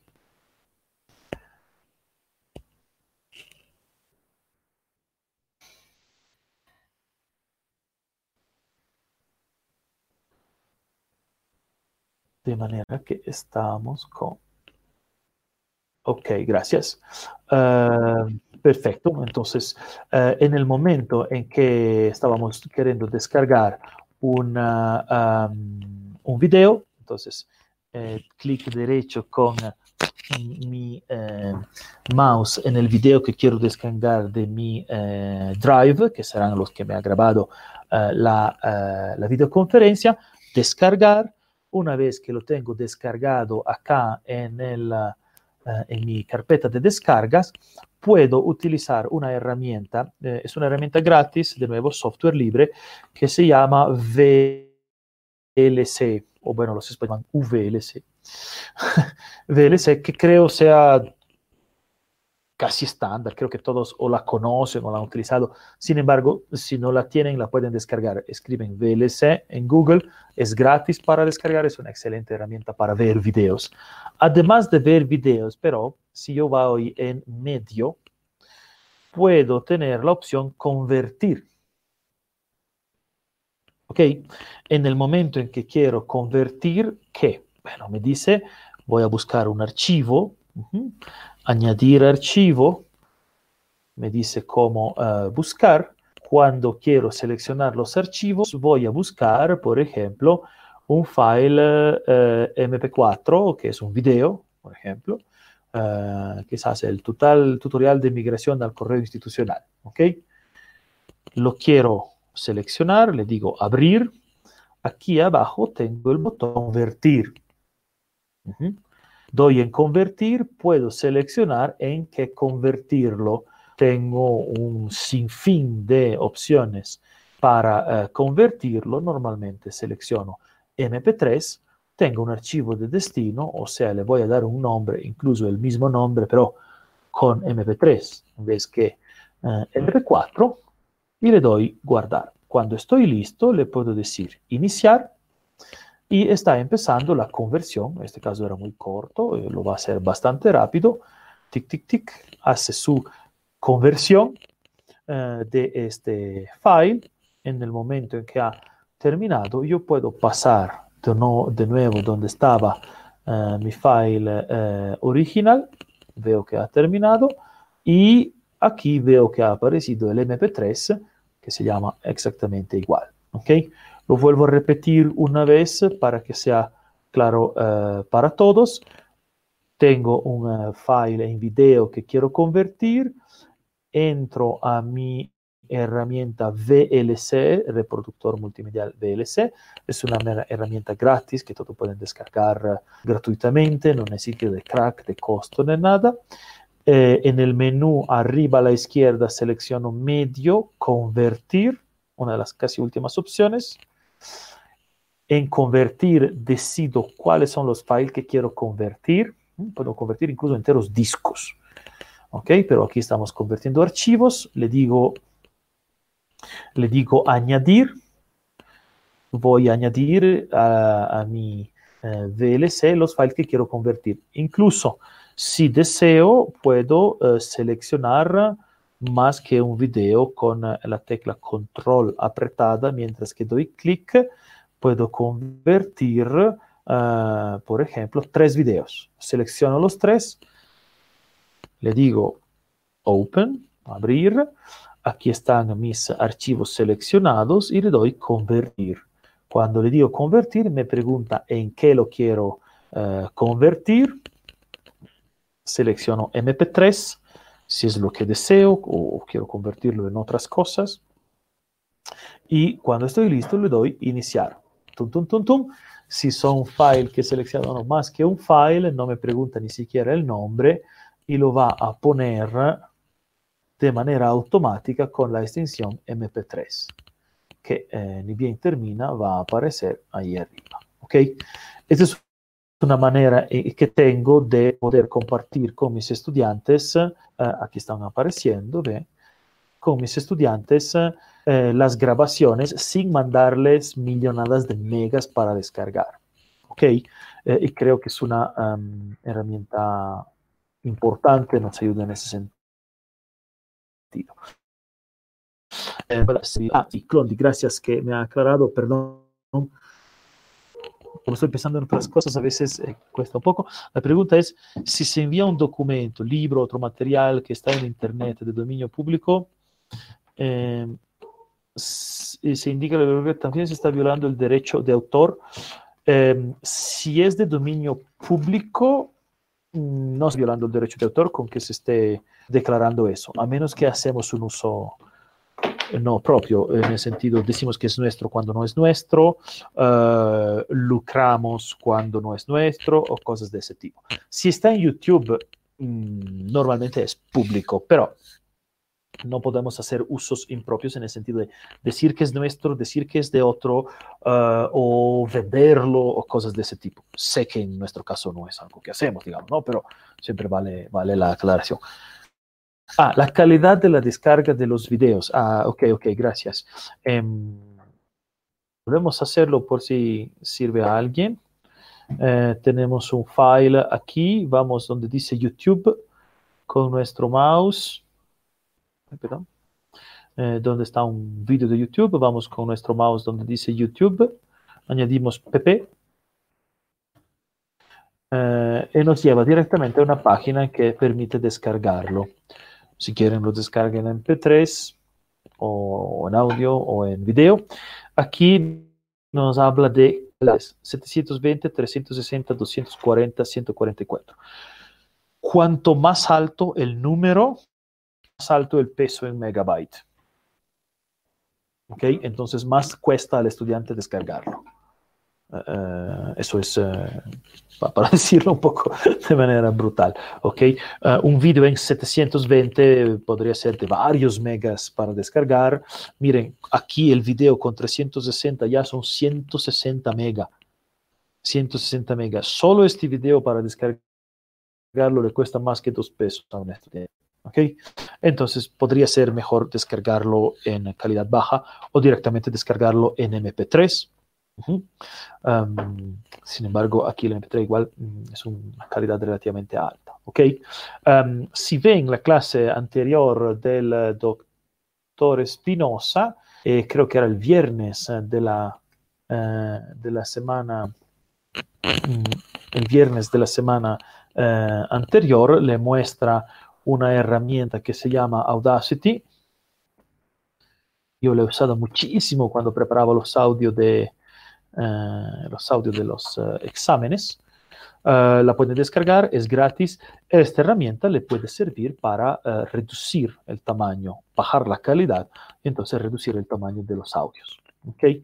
Em, quería hablar de muchas otras herramientas, pero creo que ha sido mejor contestar a las preguntas porque veo que había muchas, muchas eh, preguntas que, quizás de verdad valía la pena eh, contestar. Eh, y reitero que mm, en el momento en que haya otras preguntas o solicitudes de este tipo, aquí mismo en el YouTube pueden ir poniendo aquí abajo en los comentarios. Yo voy a estar atento si hay preguntas, etc. Lo último lo tenía en la... Eh, existen PDF de libros y son ilegales de subirlos. Eh, depende del PDF, depende del libro. Existen también PDF libres y PDFs que no. Entonces, como cualquier cosa, es bien importante que, eh, digamos, presente si es posible o no lo que estemos compartiendo. Em, quizás Cherito me puede ayudar y poner el enlace eh, acá. Hemos dado una videoconferencia, he dado yo personalmente una videoconferencia para la Facultad de Humanidades eh, sobre eh, los repositorios públicos de revistas indexadas y bases de datos que pueden em, acceder para tener justamente eh, acceso libre a eh, revistas indexadas, academic journals, eh, libros, incluso hay muchos libros, todo eso tiene perfectamente razón la, em, la doctora Domic. Hay libros que no se pueden compartir. ¿Ok? Hay muchos libros en acceso abierto y revistas que sí se pueden compartir, ¿ok? Entonces, eh, eh, vean, eh, o sea, queden atentos en ese sentido. Em, es lo mismo que plagiar en una investigación ¿sí?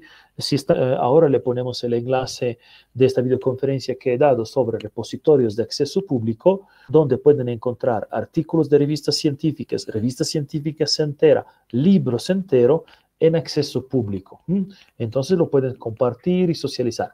Con cuidado, pero lo pueden compartir, no pueden decir que es de ustedes. ¿sí? No es que le cambie el nombre le digo que es mío, si no es una violación de copyright, obviamente. ¿ok? Gracias, Charito.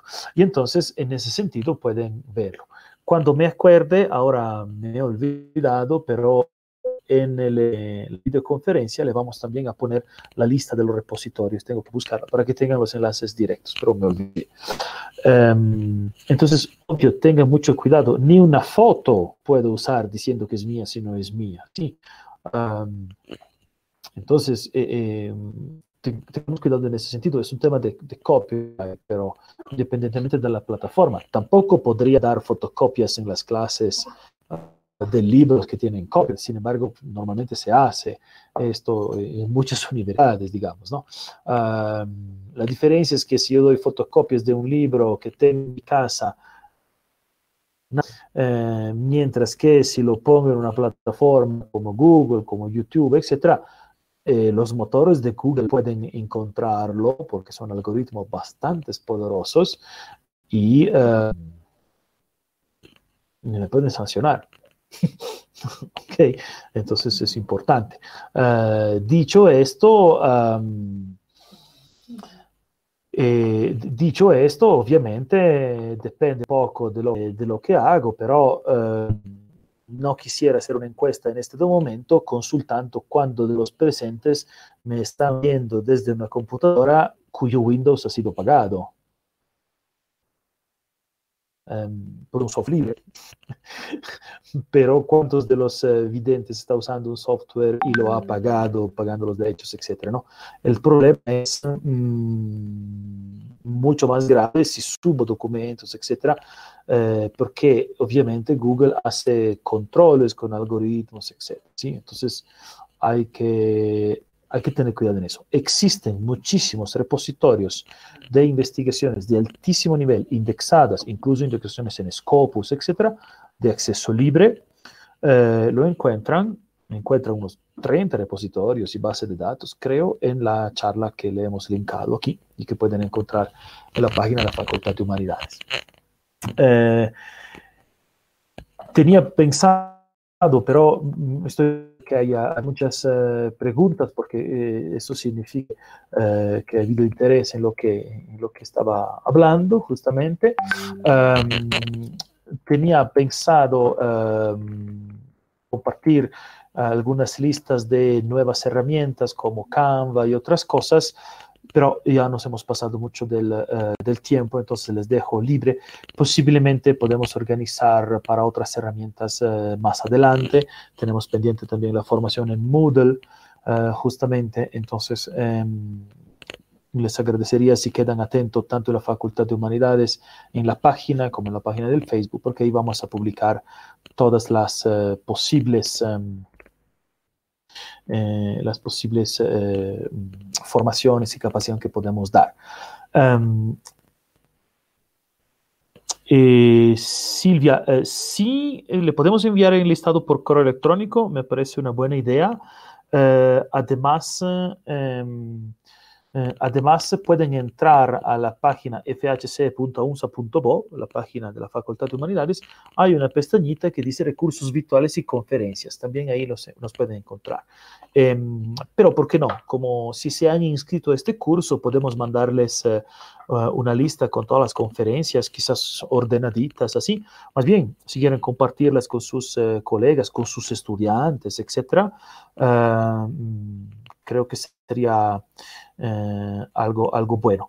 Eh, si desean, con la sugerencia de la doctora Domic, podemos obviamente pasarlo por WhatsApp. Quizás eh, yo lo puedo pasar al grupo de CAF y HCF, de manera que los diferentes directores de carreras puedan socializarlo a sus grupos personales. ¿no? No, hay, no, hay, no hay ningún problema. No hay ningún problema. más bien, cuanto más socializan, a nosotros nos gusta porque, bueno, eh, el esfuerzo es justamente eh, apoyar a la comunidad docente, así que, uh, um, así que está, está muy, muy bien. Uh, entonces, eh, creo que hemos llegado al final de hoy día, más bien... Um, eh, gracias por uh, aguantar una media hora más y perdón por los problemas. Hemos tenido unos 15, 20 minutos al inicio un poco tambaleantes. Um, les agradezco hacemos muchos ese cierre de esta primera tanda, de, eh, de esta segunda tanda, perdón, la primera por, eh, que hemos dado en pedagogía con los colegas, eh, algunos de lingüística, algunos de puras, algunos de ciencias de la educación. Yo me he encargado de estas tres conferencias por el tema de herramientas. Hemos tratado de cubrir por lo menos lo muy básico, de manera que estamos bien sólidos con lo que es eh, el inicio de eh, algo que es una nueva aventura para muchos en tema de didáctica a distancia. Espero que todo esto eh, no se quede con la cuarentena, sino la didáctica a distancia puede ser un gran acompañamiento para la didáctica presencial, absolutamente. entonces, de verdad quiero que pueda servir, aunque sea un pequeño granito de arena. Agradecer uh, al esfuerzo de nuestras autoridades uh, facultativas, la señora decana, la señora vicedecana, que hacen posible todo esto, organizan e impulsan este tipo de trabajo. Y otra vez agradecer mucho a Charito que ha tenido que trabajar triple por mis errores, incluso en compartir una pantalla o cerrar la otra. Muchísimas gracias a uh, Charito y a todo uh, el equipo de y Comunicación que permite uh, todo esto. una última cortesía tanto en el Facebook como en la página, pueden, como en YouTube, pueden, y les vamos a mandar los enlaces para que puedan volver a ver, eh, vuelvan a ver, escúchenlo, vuelvan atrás, vuelvan a escucharlo. Una herramienta se aprende volviendo a repetir las cosas. Compártalos con sus colegas y estudiantes, por favor, porque creo que es importante. No asumimos que todos los estudiantes sepan todo solo porque es tecnológico y sobre todo tanto en el Facebook como en la página, como en YouTube, si tienen solicitudes, eh, pedidos, quieren eh, algo específico de un tipo de herramienta, etcétera, hagan estos pedidos. Nosotros hacemos un esfuerzo importante. Um, um, no tenemos, tenemos un esfuerzo importante uh, para tratar de entender lo que es necesario, pero la idea es responder los que son las solicitudes entonces, hagamos solicitudes como comentario en el Facebook como un comentario en YouTube, escriban a la página de Facebook eh, o, o, del posgrado o de la facultad diciendo, he visto que hay esta herramienta, nos pueden enseñar a usar, alguien puede compartir, etc. Porque creo que de verdad es eh, importante, así podemos responder eh, mejor. Uh, muchísimas gracias, les agradezco por su tiempo robado a sus familias en este sábado 30 de mayo. Uh, otra vez, muchísimas gracias y espero verlos pronto uh, de manera virtual o presencial. Se cuiden mucho y hasta pronto. Que tengan un lindo fin de semana.